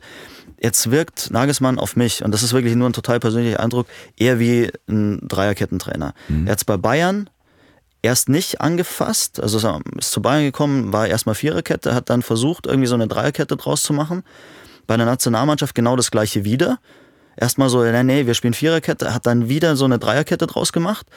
Ich glaube, tief drin ist das seine Grundüberzeugung? Also ohne das jetzt mhm. zu wissen. Das mhm. ist so von außen, was ich so ein bisschen zu fühlen meine. Mhm. Also ich möchte auch nicht zu sehr beim Wort genommen zu werden, ja. äh, werden. Also ganz vorsichtig formuliert alles. Mhm.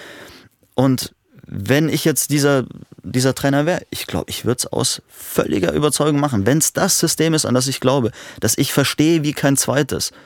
Die Spieler werde ich finden. Das hatten wir ja gerade mit dieses äh, Poster-Koglu-Beispiel ist vielleicht gar nicht so wichtig, ob ich überall diesen totalen Prototypen für irgendwas habe.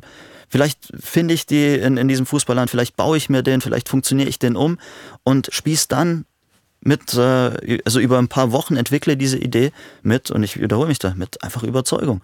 Und dann geht es entweder schief oder halt nicht schief. Aber dann weiß ich, dass ich die Sache, die ich besonders gut kann, an die ich besonders glaube, die habe ich versucht umzusetzen.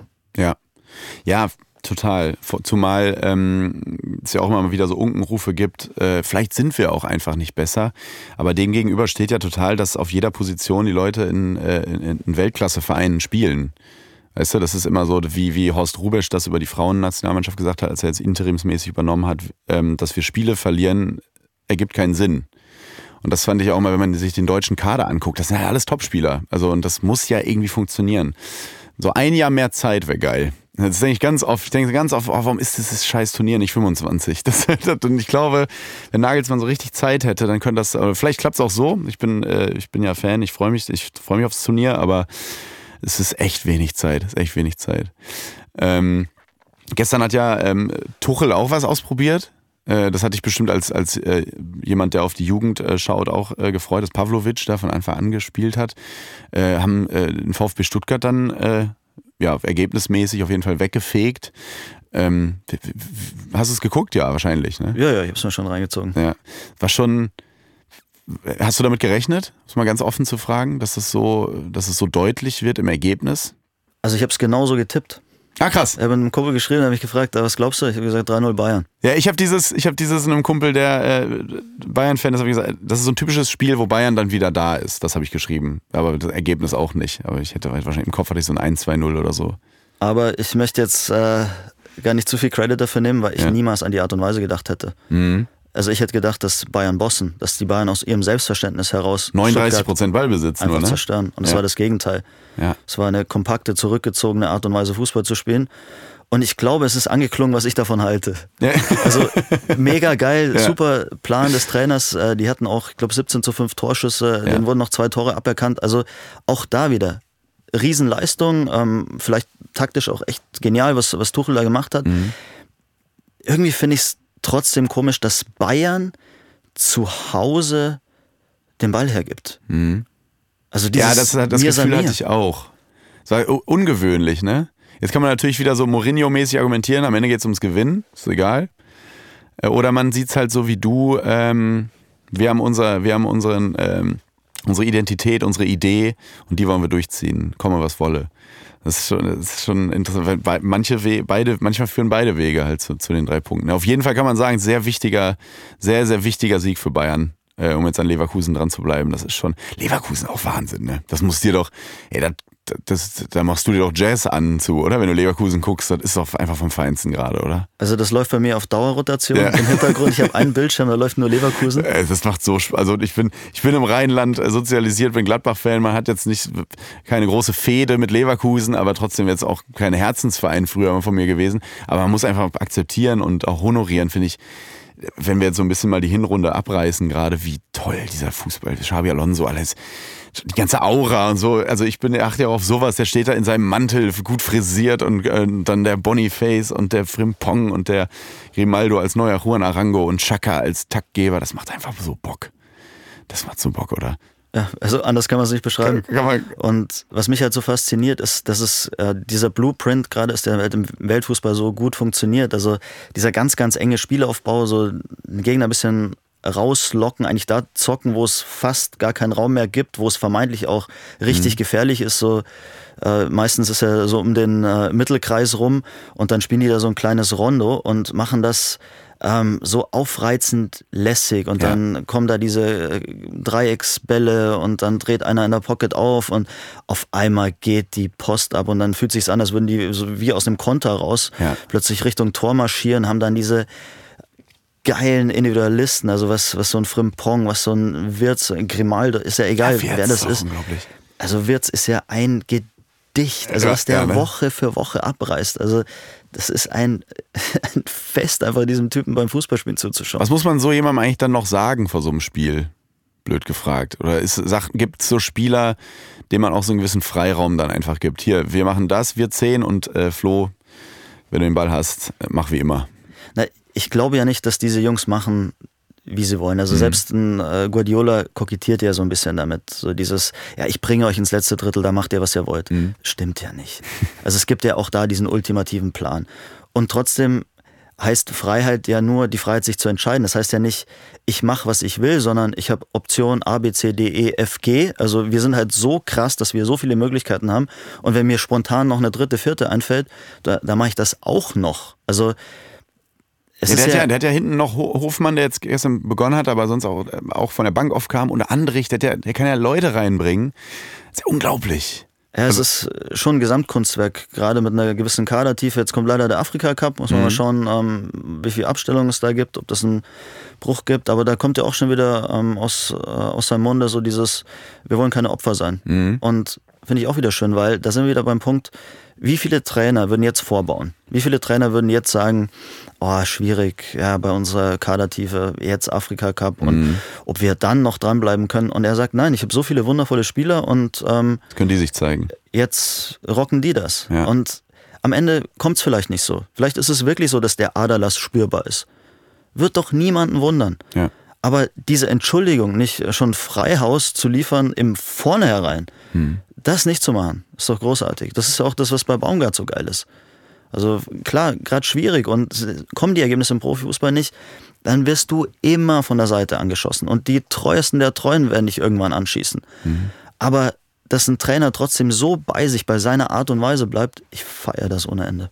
Ist, ähm, weil du eben gesagt hast, diese Art des Fußballs auch Blueprint, Blaupause, ähm, ist das so ein bisschen, ist das vielleicht ein bisschen der Titel des, äh, der Nachwuchsarbeit, das, weil du hast eben gesagt, wir gucken, was macht City, was macht Brighton und so, ist vielleicht das Ziel, dass irgendwann mal Leute schauen, was macht, was macht Hertha da?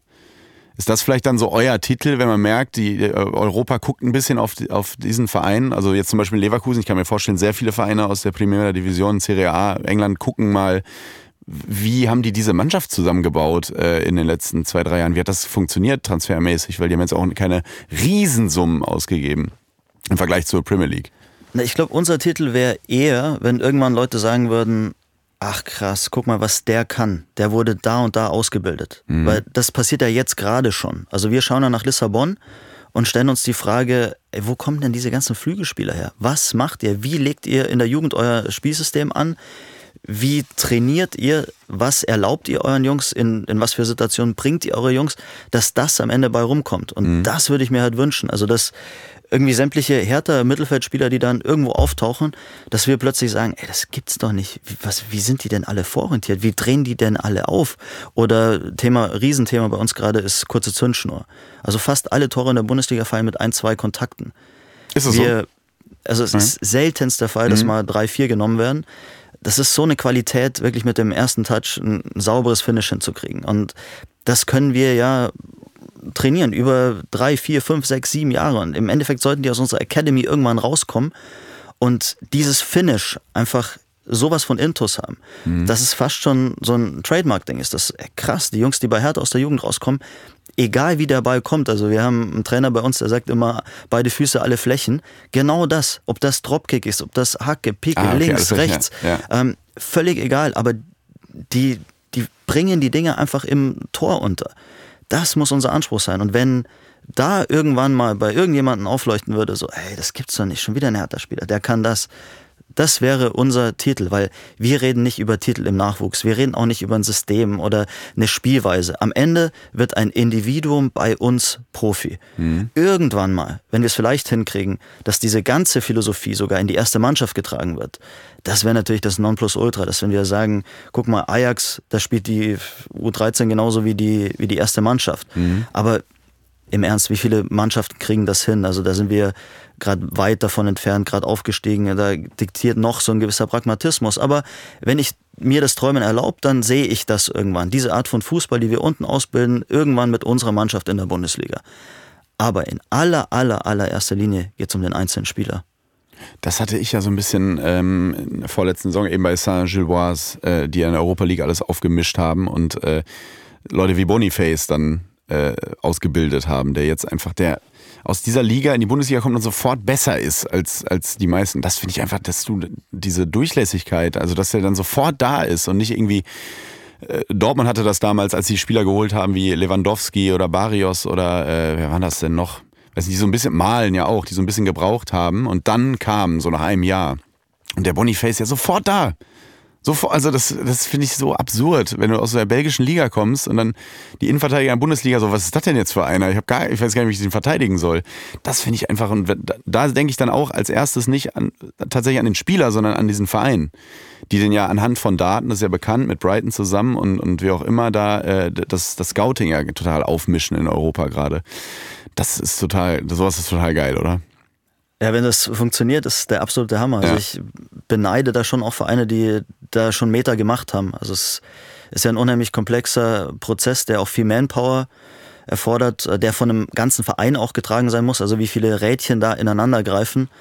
Ähm, von, von der Gesamtkonzeption, Spielweise, dann eben Scouting, dann Datenanalysten, die ähm, da an den Start gebracht werden müssten, die in die Prozesse entsprechend mit eingebunden werden müssten. Also da da muss ja viel passieren. Da ist ja mhm. der Fußball oft noch sehr, sehr traditionell und trotzdem ist halt super zu sehen, was oft in den kleineren Ligen auch passiert. Ne? Was Alkmaar hinkriegt, was Kopenhagen hinkriegt, also was für sportliche Erfolge die feiern, was für Transfererlöse die dadurch auch erzielen. Also mhm. da schlackern wir mit den Ohren. Wir reden ja gar nicht von ähm, irgendwie Lissabon oder Amsterdam oder so und sagen, oh, die setzen mit ihren Akademien irgendwie hunderte Millionen um.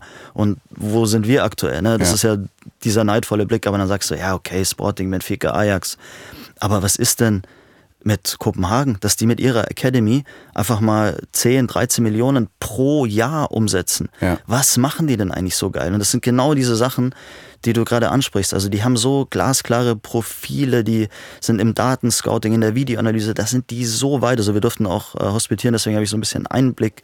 Ich finde, was in Polen gerade passiert, auch super, super spannend.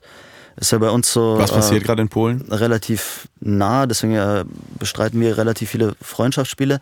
Der Verband hat äh, vor ein paar Jahren reformiert und die haben jetzt in all diesen Vereinen äh, eine Spielkonzeption, die äh, natürlich irgendwie so einen so einen Fingerabdruck noch individuell kriegt, aber es wurden gewisse Dinge auch vorgegeben. Mhm.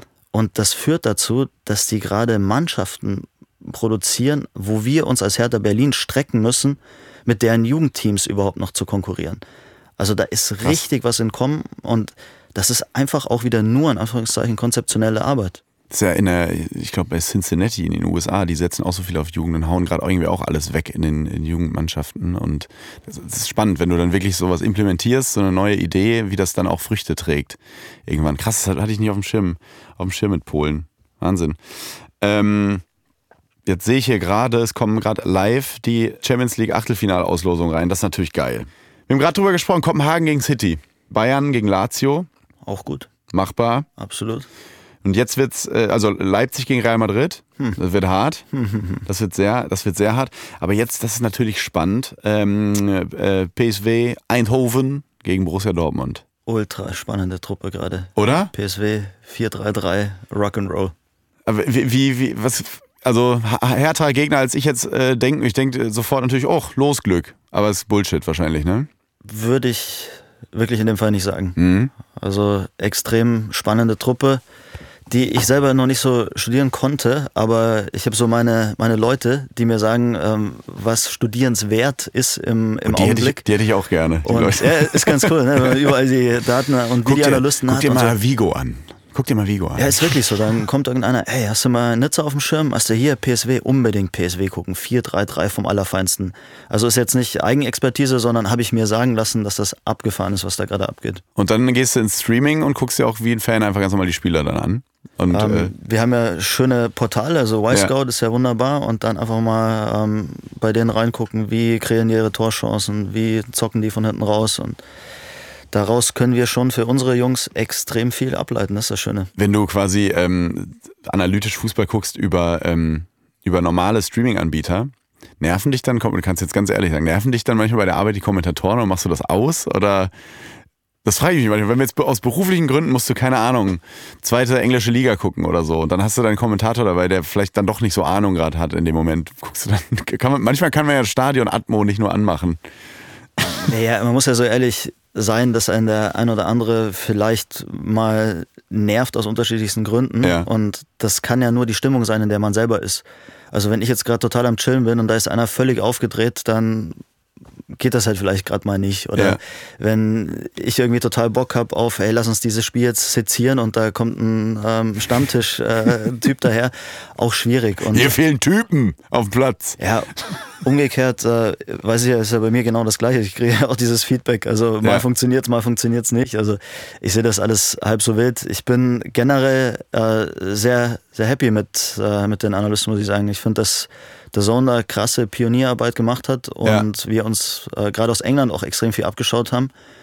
Und wir noch nicht ganz das englische Niveau haben. Also ich gucke Premier League ähm, ganz viel auch im, im Original und finde es nach wie vor krass, wie gut die da sind. Also diese Color-Commentator, ähm, wie schnell die Sachen erfassen, was die für ein Fußballvokabular auch haben. Also ich finde, dass Sprache da auch tief blicken lässt. Also es gibt im Englischen für so viele Sachen Ausdrücke, die wir im Deutschen umschreiben müssen.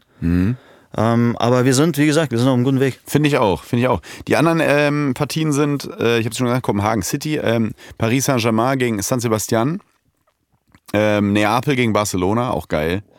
Boah, hier, da knallt's. Inter gegen Atletico Madrid. Sehr gut. Simeone. Mhm. Ähm, Napoli übrigens auch ein super Beispiel. Also wie die letztes Jahr Meister geworden sind, Wahnsinn, auch wieder diese, dieses ultra geile 4-3-3.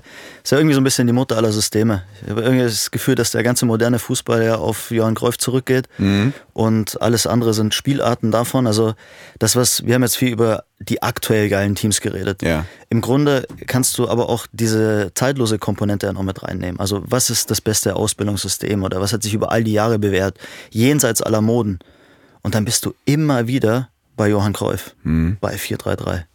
Das ist wirklich, auch wenn man sich generell mal mit Barcelona beschäftigt und so, wie sehr dieser Mann einfach diesen ganzen Verein geprägt hat, ne? Als Ausländer.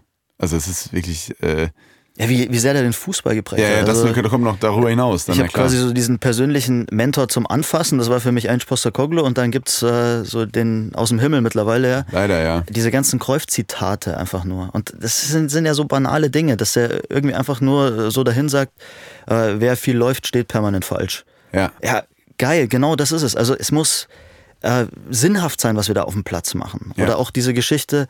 Äh, Richtig laufen. Lucien Favre immer richtig laufen. Ja, natürlich. Richtig laufen. Oder jetzt gerade äh, Jugend, Ausbildung. Äh, so nach dem Motto, hör mir auf, gib mir nicht den Athleten, aus dem ich einen Fußballer mache, genau andersrum wird ein Schuh draus. Mhm. Gib mir den guten Fußballer und den Rest, äh, den, das, Ja. das kriegen wir schon hin, weil es steht und fällt am Ende mit deinem Spielverständnis, mit deiner Technik. Und gerade, also moderner Fußball, da wird ja so viel Wert auch immer auf Athletik gelegt und dann ist man ja geneigt, manchmal zu sagen, nee, nee, jetzt geht's erstmal drum, 1,90 und Pfeil und ob der kicken kann oder nicht. Ja, nee, guck dir mal die besten Fußballer der Welt an. Wer ist denn da 1,90? Da gibt's immer wieder mal krasse, die so groß sind. Aber viele von den geisten Schnickern, das sind diese, diese Knirpse, diese Mickey-Mäuse, die einfach wirbeln und zaubern und eine Technik haben. Also so ein Leo Messi, so ein Luka Modric. Ich fand's auch geil bei, äh, bei Italien, als die Europameister geworden sind. Da läuft einfach so ein Verratti rum, den du Ja. nicht gepresst kriegst, so ein Insigne. Ja. Die sind 1,63 und 1,65. Ja. Und wir immer mit unserem Mantra, ja, aber der muss ein Athlet sein. Auch in der Verteidigung, ne? Also das, ich weiß nicht, wie sehr das im modernen Fußball noch Sinn ergibt, aber ich fand das auch immer interessant, dass so ein äh, man viel gesehen hat mit dem richtigen Timing, kannst du auch als Innenverteidiger, äh, Cannavaro oder, oder auch äh, Mascherano und so, sind ja keine Riesen. Oder jetzt die Argentinier wieder. Ja, Die waren in, in, also die ganze Mannschaft war im Schnitt 1,77, wenn man den Torhüter rausnimmt. Das Stimmt. ist Wahnsinn. Die hatten äh, IVs mit 1,82, 1,83. Wahnsinn. Ich kann doch auch aggressiv sein, ich kann doch auch Zweikämpfe gewinnen, wenn ich äh, knapp über 1,80 bin. Alaba macht das doch herausragend in der Innenverteidigung. Könntest du als Spieler Thomas Bräuch jetzt äh, in diesem Könntest du eklig sein gegen den Ball und so in so also im jetzigen Fußball oder wärst du jetzt gar wärst du gar nicht mehr zu gebrauchen mit deiner Spielart? Na, Ich wurde da ja auch auf links gekrempelt. Also bei Postecoglou gab es ja nur dieses Jagen, dieses Zweikämpfe führen, gewinnen, äh, den Gegner zu Fehlern zwingen. Also wir hatten so dieses Bild, also er war ein sensationeller Storyteller auch bei allem, was wir gemacht haben. Es war Hunting in Packs. Also wir waren wirklich so ein Wolfsrudel, was auf den Ball losgegangen ist. Und ich war in vorderster Front, also links außen, war einer der ersten, die da äh, brutal auf, auf alles gegeiert haben, was sich da irgendwie bewegt. Und das hat so Spaß gemacht. Also diese Lust am Verteidigen, das ist ja, ist ja auch der Gegenentwurf zu, wir verschieben im Block 4-4-2. Also auch da wieder kann genauso erfolgreich sein. Ist eklig, ein gutes 4-4-2 im Block zu bespielen. Aber auch aus Spielersicht, es macht so unfassbar viel Spaß, diesen Ball wirklich zu jagen. Aber hast du direkt, direkt Bock, äh, da mitzumachen bei diesem System oder warst du, weil, wie, wie, war, wie war das denn in Nürnberg, Köln und Gladbach? Also du hast natürlich hast ein bisschen gelitten, auch unter deinem Image, was du selber ja auch ein bisschen mitkreiert hast, ne? Der Mozart, der, äh, woher kam Mozart nochmal? Der Spitzname? Ja, nur weil ich klassische Musik Ja, aber von wem kam der? Von einem äh, Gladbach? Reisinger. Ach, ach, äh, nicht Gladbach. Ja, noch, noch Burghausen. Ah, Burghausen Ja. schon. Klassische Musik, Ich habe äh, alter Karl, Bands. Karl Orff im, im Auto gehört und war seitdem der Mozart. Auch Ja. schön. Das ist der- für die Jüngeren, das ist der, der Shindy der 2000er, kann man so, kann man so sagen. Ähm, und dann, äh, genau, da kam, du hast das Image ja so dann auch ein bisschen gewollt, auch so, ne? Das, das hat ja so ein bisschen das, das Genick gebrochen, ist zu hart, aber ähm, du hattest so deine Probleme dann damit, auch diesem, dem, dem Image auch gerecht zu werden, oder? Was war ja genau der Grund dann, dass du da mit Probleme bekommen hast? Ja, da wird einem auch viel angedichtet, was dann vielleicht auch so nicht hundertprozentig stimmt. Ich hatte durchaus ähm, dann auch Phasen, wo ich den Gegenbeweis antreten konnte. Also als wir mit Köln aufgestiegen sind, habe ich auf der 6 richtig was rausgehauen und da auch geackert, Zweikämpfe geführt und wie gesagt, äh, hinten raus eine richtige Lust am Verteidigen entwickelt. Ähm, trotzdem muss ich mir den Vorwurf gefallen lassen. Also ich war viel zu lange auch viel zu körperlos. Da führt auch kein, kein Weg Aber du keinen Bock vorbei. hattest? Oder ähm, hast du dich dem Fußball gar nicht so unterwerfen wollen, diesem Profifußball? Wolltest du einfach auch so neben dem Platz noch dein Leben haben? Oder woran lag das? Nee, das waren jetzt äh, rein physische Okay. Aspekte auch so. Also ich war halt äh, irgendwie gefühlt nicht so die, die Kante, mir im Zweikampf eher wehgetan und bin vielleicht im einen oder anderen Zweikampf da äh, irgendwie aus dem Weg gegangen oder mich da recht ungeschickt angestellt. Und das ist halt auch eine Sache, die man im Endeffekt doch wieder nur lernen muss. Also dieser Angstabbau, Zweikampfführung, das sind ja auch alles Themen. ist ja nicht irgendwas, was dir in den Schoß fällt, sondern wie jeder Außenriss passt, kannst ja genauso trainieren. Ähm, um nochmal äh, auf das Thema zurückzukommen von damals. Du hast ja so ein bisschen gesagt haben, der Fußball ist zu prätentiös und hast so ein bisschen deine Probleme mit dem Fußball auch gehabt, hast ihn sehr äh, kritisiert in seiner Art. Wie ist denn das jetzt? Jetzt mit ein bisschen Abstand. Äh, liebst du den Fußball wieder? Ist, äh, also auch das Geschäft, meine ich. Den Fußball hast du ja immer geliebt. Im Notfall gehst du halt mit dem, Platz, mit dem Ball auf den Platz am Grüngürtel in Köln. Aber ich meine, ähm, äh, auch das ganze Geschäft und so, hast du dich damit wieder arrangiert? Also das muss man glücklicherweise sagen. Ich war sowas von raus, war innerlich auch ein Stück weit echt kaputt und war out of love with football. Also konnte man das wirklich bezeichnen. Ich habe es ja vorhin mal angedeutet. Ich war mir, also wenn ich mir das heute vorstelle, ich war, war mir todsicher, dass ich nie wieder in diesem Business auftauchen würde. Und heute ist alles, was ich Tag und Nacht mache, ist einfach Fußball. Also ich bin Stunden auf Arbeit, stehe auf dem Platz, gucke Spiele, komme heim und freue mich, dass wieder Champions League ist. Also ich liebe diesen Sport bei, bei allen äh, kritischen Begleiterscheinungen. Also wir brauchen nicht über FIFA, über irgendwelche WM-Vergaben, über äh, Aufblähung von Spielplänen, über Investoren und so weiter reden. Natürlich findet da auch immer ähm, eine Verzerrung statt und das ist, das ist schrecklich. Wir müssen damit äh, umgehen, wir müssen müssen es thematisieren.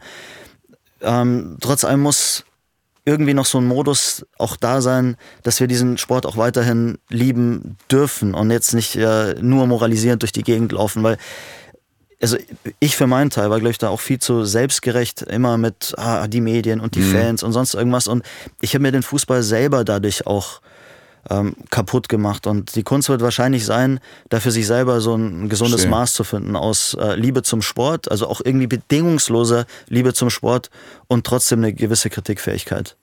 Bist du eigentlich Fußballromantiker auch? Also denkst du manchmal auf deine, an deine Karriere zurück und denkst, klar gab es so Widrigkeiten und so und ich war auch nicht überall glücklich, aber schon geil, dass ich bei Vereinen wie Nürnberg, Köln und Gladbach gespielt habe, so Traditionsclubs und auch irgendwie, ich habe nochmal nachgeguckt, du hast ja auch äh, diese Zeit, das ist für, du bist, warst du Bayern-Fan als Kind, als, als Münchner? klar. Wahrscheinlich, ne? Und du hast ja 2005 noch kurz mit Giovanni Elber zusammengespielt bei Gladbach, das wissen ja ganz viele gar nicht. Den wohl haben wir als KDW, als Kaufhaus des Westens damals verpflichtet, ähm, da haben wir, glaube ich, weiß nicht, wie viele Spieler verpflichtet. Unter anderem Giovanni Elber, der dann sich sofort verletzt hat. Der kam von Olympique Lyon, nie gespielt, glaube ich, oder zweimal oder dreimal oder so was. Aber was, erstmal, also die Frage ist, Traditionsvereine, ist das toll? Und als Bayern-Fan mit Giovanni Elber zu trainieren, wie ist das? Also für meine Mama war das ganz besonders, dass, äh, dass ihr Bub quasi mit dem Giovanni jetzt äh, zusammen trainieren darf.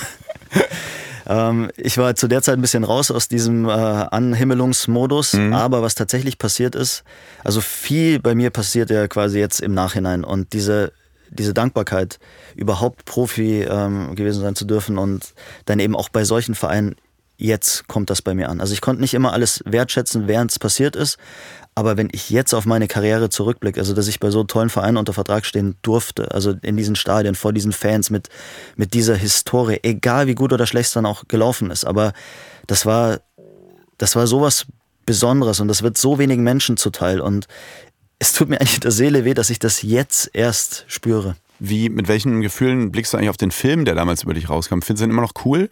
Äh, Tommy Zizou? Weil den haben ja, glaube ich, ganz Deutschland äh, geguckt damals. Ist, bist du da komplett im Reinen mit dir? Stehst du da immer noch komplett hinter, hinter allem, was da so zu sehen ist? Weil ich fand den immer sehr geil.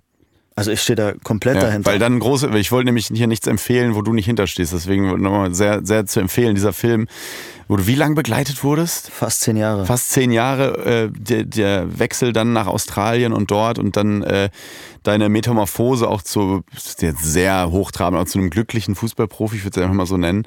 Ähm, wahnsinnig, wahnsinnig cooler Film nach ja, wie vor. Klingt halt so kitschig, aber ja. so war es ja. So also auch, ich ne? gehe aus der Nummer happy raus und das ja. ist ja schon eine tragische Geschichte irgendwo. Ne? Also du guckst einem jungen Kerl zu, wie er erstmal kurz hochfliegt und dann aber jahrelang scheitert. Ja. Und das war für mich auch hart zu verkraften. Also auch als der Film erschienen ist, ich hatte da keine gesunde Distanz zu. Das war zu viel für mich. Das hat mich total überwältigt. Mhm. Und trotzdem habe ich immer gedacht, hey, das ist cool, dass es auch sowas gibt, weil es eben kein Märchen ist. Wir kennen diese ganzen Heldengeschichten, wo wieder einer erzählt, ja, so bin ich Weltmeister geworden. Geil, überragend oder größter aller Zeiten oder sonst irgendwas. sind super Dokus, ziehe ich mir selber unglaublich gerne rein. Und ja, meine Geschichte war halt leider eine andere, aber halt trotzdem eine, wo, wo sich Menschen abgeholt fühlen und mhm. wo ich selber ein Stück weit auch nachvollziehen kann, warum ich wann wie getickt habe. Also ich sehe die ganzen Fehler, ich weiß, warum ich die gemacht habe. Ähm, wird sie wahrscheinlich sogar wieder so machen. Also man hat ja damals diese Motivationslage oder kommt dann aus sich selber auch nicht raus. Trotzdem ist es irgendwie so auch ein kleines Lehrstück, also Anleitung zum Unglücklichsein, so in, in der einen Total, oder anderen ja. Phase. Ja. Also da möchte ich Leuten auch gern zurufen, schaust dir an, um meine Fehler nicht zu machen. Aber alles in allem, ich bin da nicht sonderlich stolz drauf auf all diese Aspekte, die da zum Vorschein kamen. Und trotzdem finde ich es wichtig, dass das so in, in der Welt steht. Und auf der anderen Seite waren so viele tolle Momente da auch abgebildet und so viel von, von meinen schönsten Erinnerungen da aufgefangen. Und ich kann auch, ich kann mit dem Kerl irgendwie leben. Mit all seinen, Mhm, das ist ja irgendwie so, man guckt auf ein junges Ich, das ist ja wie zwei Persönlichkeiten.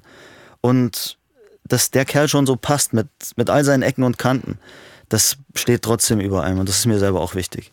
Ja, ich finde es auch nach wie vor absolut gut gealtert, ähm, der Film, weil es gibt ja so viele, gar nicht despektierlich gemeint, aber so viele Fußball-Dokus und Fußballer-Dokus und so. Und ich finde, das ist so ein Reeler eben, weißt du, der ist so, weil eben so viel auch, da auch, man sieht auch viel Scheitern da drin, aber auch eben auch nicht. Und du weißt, es wird am Ende auch irgendwie alles gut. Und solche Dokus finde ich immer cooler. Auch, ähm, ich würde mir auch mal wünschen, dass es mal eine Do Fußball-Doku gibt ähm, über einen mittelmäßigen Zweitligaverein oder so. Also nicht immer nur so, weißt du, also über Sunderland gab es ja mal bei Netflix eine, dann ähm, fand ich es auch cool, dass die All or Nothing Doku über Arsenal, die ist, wo es Ateta auch in der Hinrunde sehr schwer hatte und sich auch viel erklären musste und nicht die in der letzten Saison, wo er fast Meister geworden ist. Weil das, das oder das Sommermärchen ist doch viel geiler, weil man weiß, gleich schießt Grosso dieses Tor und Deutschland fliegt raus, dann ist der Film ja viel besser. Und ich, keine Ahnung, mal so eine Doku über, was weiß ich, Paderborn, Kaiserslautern oder so, finde ich total geil. Äh, einfach mal zu erkennen, woran es vielleicht auch liegt, dass es nicht für ganz oben rei- oder sonst wie. Also irgendwie sowas finde ich immer viel, viel spannender. Ähm, jetzt habe ich die gerade mit Paderborn verglichen, Thomas. Ich hoffe, das ist in Ordnung. Völlig in Ordnung. Oder? Äh, wir haben übrigens mal, ähm, das müssen wir noch auf jeden Fall machen, wir haben mal in unserer äh, ähm, Instagram-Community gefragt, was so der, weil es ist ja jetzt die letzte Folge vor, der, vor den Winterferien, Weihnachtsferien, was so der Fußballmoment 2023 war für die. Und äh, das geht vor allem um die Hinrunde. Da kamen so Sachen äh, raus wie Union in der Champions League, Saarbrücken schlägt Bayern im Pokal, Manu Kone schießt in der 120. Äh, das Tor gegen Wolfsburg im Pokal, ähm, Freistoß-Hattrick von Anton Heinz. Ähm, äh, aber auch letzte Saison Terzic nach dem Saisonfinale weinend vor der Südtribüne. Äh, Max Kruse in Paderborn, scharf in der Birne bleiben und so solche. Bo Svenssons weinen äh, fast tränenreiche Verabschiedung in Mainz und so. Hast du irgendwas, äh, woran du, wenn du denkst, für die U17 vielleicht, Rudi Völler kommt zurück, Kane in der Bundesliga? Ist da irgendwas, was ist für, woran denkst du, wenn du, wenn du an, das, äh, an die Hinrunde denkst, wenn wir Terzic jetzt mal rausnehmen? Oder was ist, was ist das Bild, was hier kommt, wenn jemand sagt, Hinrunde Bundesliga? Bei mir ist es tatsächlich Harry Kane, muss ich sagen. Weil du überlegst, dass, dass äh, wirklich ganz Deutschland sich immer noch lustig gemacht hat über diese Ablösesumme und wie, wie der das dreimal zurückgezahlt hat bislang, das ist schon krass. Ähm, solche Sachen. Also das hat, das habe ich irgendwie total.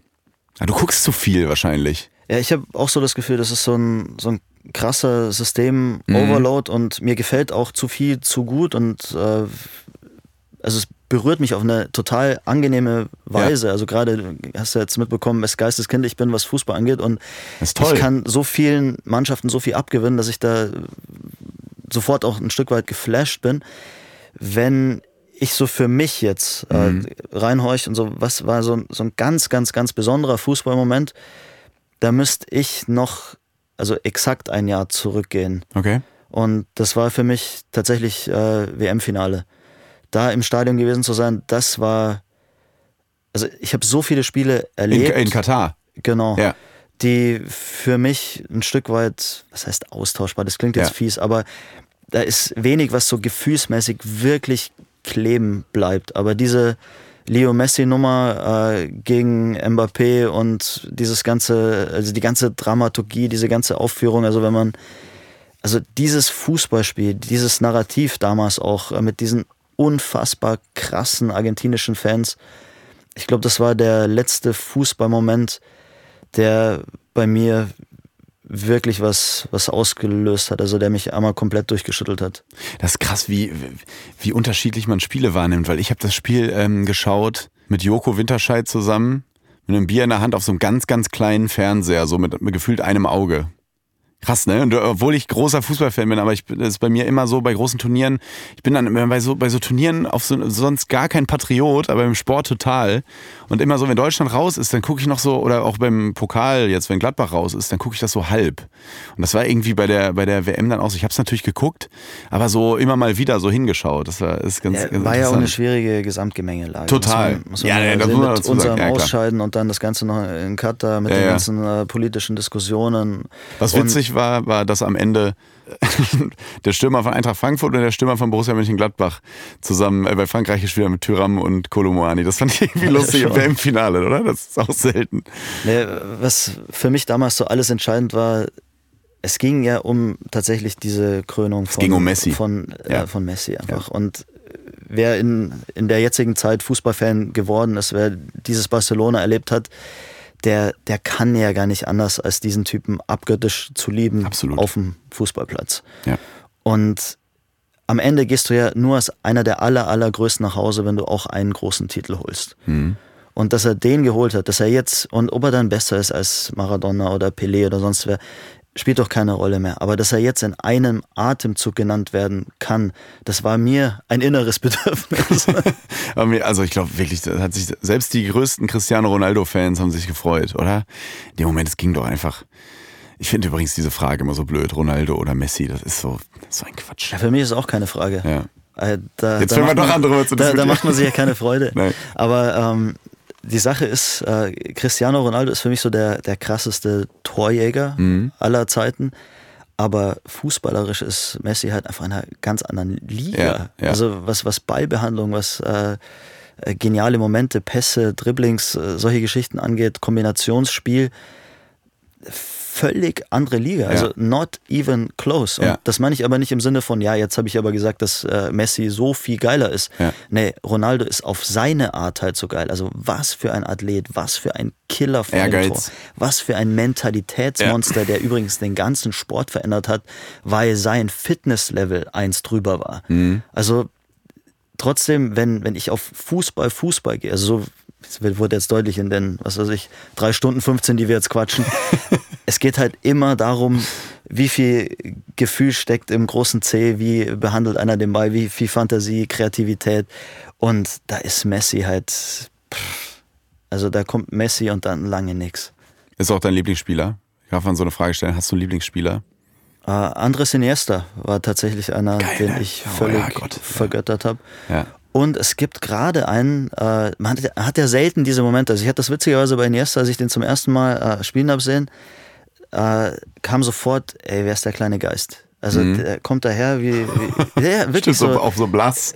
Völlig äh, ohne Farbton und spielt aber so Fußball, bewegt sich so. Also da hat es bei mir total schnell Klick gemacht. Und das ist nicht immer so. Also ich habe Jahre gebraucht, um zu verstehen, wie gut Sidan ist. Mhm. Den habe ich schon ein paar Mal spielen sehen und fand den nicht so richtig gut. Also mhm. schon gut, aber nicht so was. Es war eher so, was haben denn immer alle? Und irgendwann kam dann, ah, okay, habe ich einfach ein bisschen länger gebraucht. Und ich hatte neulich wieder so einen Moment. Äh, Bisuma mhm. von Tottenham. Ja. Super. Hatte ich 0,0 auf dem Schirm. Ja was hat der denn für eine Ballbehandlung? Der will jeden Ball haben, der ist da am Rumschnicksen am eigenen 16er. Also ja, geil, ja. gegen den Ball auch so aggressiv, also oft auch drüber ist jetzt wieder mit Rot vom, ja. vom Platz runter, aber bei, bei dem interessiert mich schon, was die nächsten Jahre jetzt noch kommen. Vor allem, ich finde einfach auch diese, über den, der hat jetzt alle Lorbeeren schon bekommen zuletzt, aber trotzdem so polyvalente Spieler wie Bellingham, den du eigentlich, also das ist ja, der, der der kann kannst ja überall hinstellen. Den kannst du wahrscheinlich sogar ins Tor stellen. Also mit der, das ist ja auch das, was, was du eingangs über Fabi Rehse gesagt hast. Ich will jetzt nicht Rehse mit Bellingham vergleichen, aber ähm, dieses, diese Mentalitätssache, dieses vom Kopf her auch da sein, weil du meintest, wenn man auf dem Flur ihm begegnet, ist er auch interessiert an allem und, und ist einfach sehr erwachsen. Und das sagen ja auch die, die Spieler von Real Madrid, egal ob du jetzt äh, Modric fragst oder sonst wie, die sagen ja alle immer, der ist nicht wie ein, wie ein 21-Jähriger oder 20-Jähriger. Wie alt ist Bellingham? 20? Äh, also ich habe auch von dem Geschichten der wirkt, der wirkt, die sagen, der, der wirkt wie 45 im Kopf. Also völlig äh, auch interessiert an einer Vereinsgeschichte, geht alleine ins Museum und solche Sachen äh, werden sich erzählt und guckt sich da alles an, weil er genau wissen will, für wen er da spielt und äh, ist interessiert an den Fans. Deswegen lieben ihn bei Borussia Dortmund ja auch immer noch alle, weil die Fans eben wussten, der weiß, wofür er da spielt und der weiß vor NRW-Duellen, hat er gesagt, ey, das ist hier heute ein NRW-Duell. Das Fabi Klos hat mir mal erzählt, das war der beste Spieler, gegen den er gespielt hat. Arminia Bielefeld hat ja vor drei Jahren noch Bundesliga gespielt, die wurden ja leider durchgereicht. Und er meinte eben auch, der Bellingham hat vorher auch gesagt, das ist hier ein NRW-Duell und so, der, dem ist das wichtig hier. Und da war der halt 18 Jahre alt, ne? Also, also das ist, glaube ich, vielleicht bin ich dazu zu äh, Fußballromantisch, aber ich glaube, sowas ist auch wichtig, um die nächsten vier, fünf Prozent noch rauszuholen auszukitzeln. Also bei Bellingham bin ich totaler Fan, weil ich so viele geile Geschichten aus dem Dortmunder Lager gehört habe. Mhm. Und da geht's los. Äh, die Jungs, die haben ja alle mittlerweile diese GPS-Tracker da am, am Nacken kleben. Und da siehst du ja schon, wer sich wie intensiv aufwärmt. Ja. Und da gibt's Jungs, die äh, machen ihr Aufwärmprogramm und haben nicht einen High-Intensity-Run auf der Uhr. Bei Bellingham standen da einfach mal 20 plus. Also mhm. das ist generell mal die Workrate. Dann war der in diesem Programm mit äh, Otto Addo, so als äh, Top-Talente Übergangstrainer. Und er war ein junger Kerl und die hatten so eine Routine, dass sie sich immer Videos angeschaut haben nach den Spielen. Und dann war Jude aber irgendwann eigentlich ja kein Top-Talent mehr, schon, sondern schon echt krasser Bundesliga-Stammspieler, Leistungsträger. Und dann meinte Otto, äh, du, alles gut, also wir müssen das jetzt nicht mehr machen, du bist jetzt äh, dein, dein eigener Mann und du bist Profi und ähm, du gehst quasi aus meinem Programm raus. Und dann sagt Bellingham einfach nur, nein, wir machen das genau so weiter. Du kommst bitte jedes Mal am nächsten Morgen zu mir und wir schauen uns meine Szenen an und du sagst mir, was gut und schlecht war. Der 18 oder 19, ne? Und das finde ich so krass, dass einer nicht den Ansatz eines Höhenflugs hat. Und was bei ihm dann halt auch noch so, so ganz krass raussticht, es sollte sich jeder mal die Szene anschauen, Borussia Dortmund gegen Ajax Amsterdam als ich glaube, Hummels relativ früh die rote Karte kriegt. Mhm. Dann wird gewechselt. Ich glaube, Marco Reus geht raus, Ansgar Knauf kommt rein. Das ist so, damit man es zeitlich einordnen mhm. kann. Und da gibt es eine Szene, Dortmund in Unterzahl kontert. Sie sind am eigenen 16er, gewinnen den Ball. Und dann ist Bellingham erstmal ganz kurz aus dem Bild raus, weil der Konter so schnell rollt. Und dann kommt ein Pfeil ins Bild geschossen und wirklich, der macht Schritte, also ein Schritt, glaube ich, ist Schrittlänge irgendwie gefühlt sieben Meter, zieht an allen vorbei landet beim gegnerischen Torwart, dann rollt der Gegenkonter und die spielen zu dem Zeitpunkt irgendwie gefühlt 60 Minuten schon in Unterzahl, irgendwie mhm. sowas. Dann rollt der Gegenkonter und dann kommt wieder jemand ins Bild reingeschossen, diesmal in die andere Richtung, sprintet, als gäbe es keinen Morgen und erobert in der eigenen Hälfte mit einer Sensationsgrätsche diesen Ball. Also der ist jetzt gerade, obwohl er komplett schon nur in Unterzahl am Rennen war, wahrscheinlich, lass es 80 Meter in die eine und 50 Meter in die andere oder 60 Meter in die andere Richtung gesprintet sein und erobert mit dieser Grätsche den Ball. Ja. Das ist Sinnbild für alles. Also wenn man irgendeinem Jugendspieler sagen möchte, du, Mentalität ist übrigens wichtig, ich muss gar nichts sagen. Ich muss einmal auf Play drücken und ihm nur diese Szene zeigen.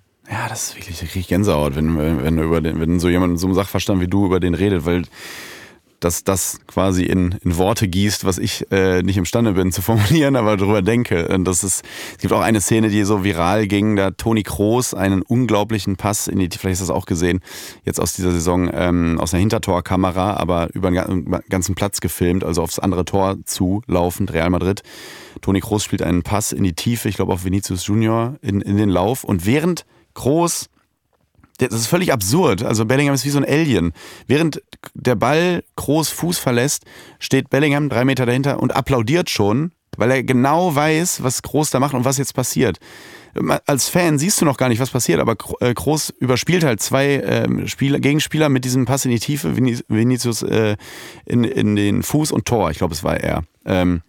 Aber wie Bellingham schon applaudiert, während, weil er genau sieht, das würde ich jetzt auch gerade, also genau da ist die Gasse.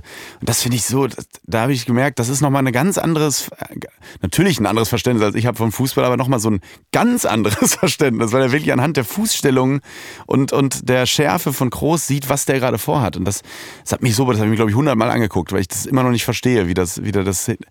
Das ist wahrscheinlich aber auch gerade oder nur bei einer Handvoll äh, Menschen überhaupt möglich. Also es gibt ja so eine gewisse Art, wenn, wenn der Ball den Fuß verlässt ja. und du merkst schon, ach, der wurde jetzt gerade von irgendeiner Muster geküsst. Also das, das kann halt ein Toni Groß auch. Also ja, der, der sieht Dinge, der verpackt das in, in so eine elegante Bewegung. Es ist so, es kommt gefühlt aus dem Nichts. Also mhm. das ist ja das, was, was einen selber immer so flasht. Also wenn, wenn man im Stadion sitzt und etwas nicht kommen sieht mhm. und dann ist es so, wird es in Formvollendung dargeboten. Also ich kann mich erinnern bei, ähm, bei Messi letztes Jahr bei der Weltmeisterschaft gegen Holland, wo er den, diesen ja. krassen, genialen Pass spielt. So, ich dachte, wo er auf die Trainerbank schießt.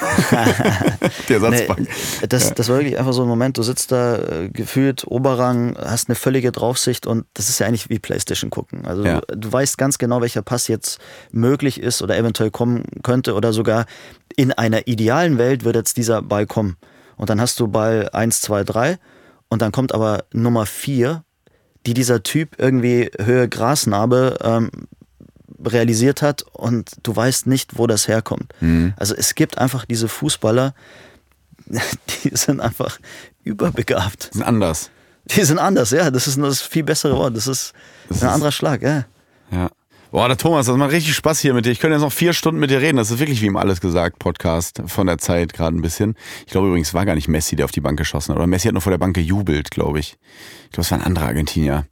Egal, bevor ich jetzt Ärger kriege von Messi-Fanboys, zu Recht über, über, überschüttet mich mit, mit Wut, ist völlig in Ordnung. Ich bin mir nicht mehr ganz sicher.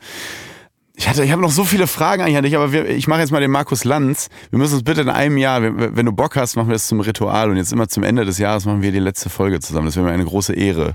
Das klingt doch super. Oder? Wenn du da Bock drauf hättest. Ich hatte aber eigentlich noch zwei, zwei wichtige Fragen. Eine, die ist jetzt, hat gar nichts mit dem zu tun, worüber wir lange geredet haben, aber ich finde, du bist jemand, der das äh, gut beantworten kann. Gibt es Freundschaften im Fußball eigentlich, nachträglich? Auf jeden Fall. Also du hast auch noch aus, äh, aus, der, aus den Mannschaften von damals immer noch so Jungs, wo du, wo, wir haben noch Kontakt oder so. Ich leider nicht. Okay, aber gibt es? Ah, die gibt's.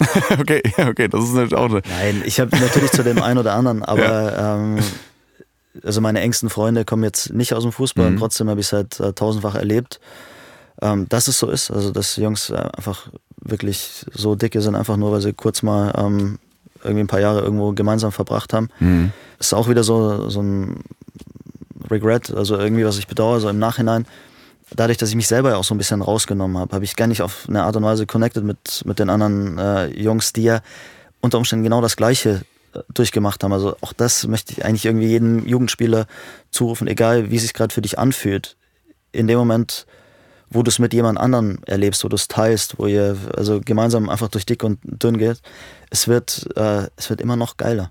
Also Kam denn mal aus äh, Burghausen, Nürnberg, Gladbach, Köln oder so auch ehemalige Spieler haben gesagt, ey, du hast es genau richtig gemacht, das hätte mir auch gut getan, vielleicht nach China, USA, Australien zu gehen oder gab es da solche Gespräche? Ja, das kommt häufiger. Ja. Also viele sagen oder viele haben ja selber noch den Traum, es muss ja nicht Australien sein, es mhm. können, können, ja die Staaten oder sonst was sein. Asien ist auch super ähm, spannend gerade. Mhm. Ähm, also ich glaube, was das angeht, äh, zumindest da habe ich ja einiges richtig gemacht. Das, äh, du hast, glaube ich, ganz viel richtig gemacht. Und äh, die letzte Frage ist, uns verbindet eine Sache. Wir sind beide so ein bisschen verbunden mit du viel mehr bei dem ersten, nämlich Australien. Ich war einmal da und es hat mich irgendwie so bewegt wie kein Ort zuvor, weil irgendwas ist da ja in der Luft. Also die Leute sind anders. Ich weiß nicht, ob es daran liegt, dass sie vor allem am Meer dort leben, weil mittendrin kannst du nicht, es ist zu warm. Äh, aber äh, ob es daran liegt, aber es ist irgendwie eine ganz andere Mentalität als sonst auf der Welt in den Ländern, in denen ich so war. Und ich muss unbedingt auch nochmal irgendwann dahin. Ich hoffe, ich kann mir den Traum dann erfüllen irgendwann zeitlich. Ähm, und gleichzeitig Du bist auch ein großer Fan der Stadt Köln oder hast lange in Köln auch gewohnt. Ich wohne da ja noch.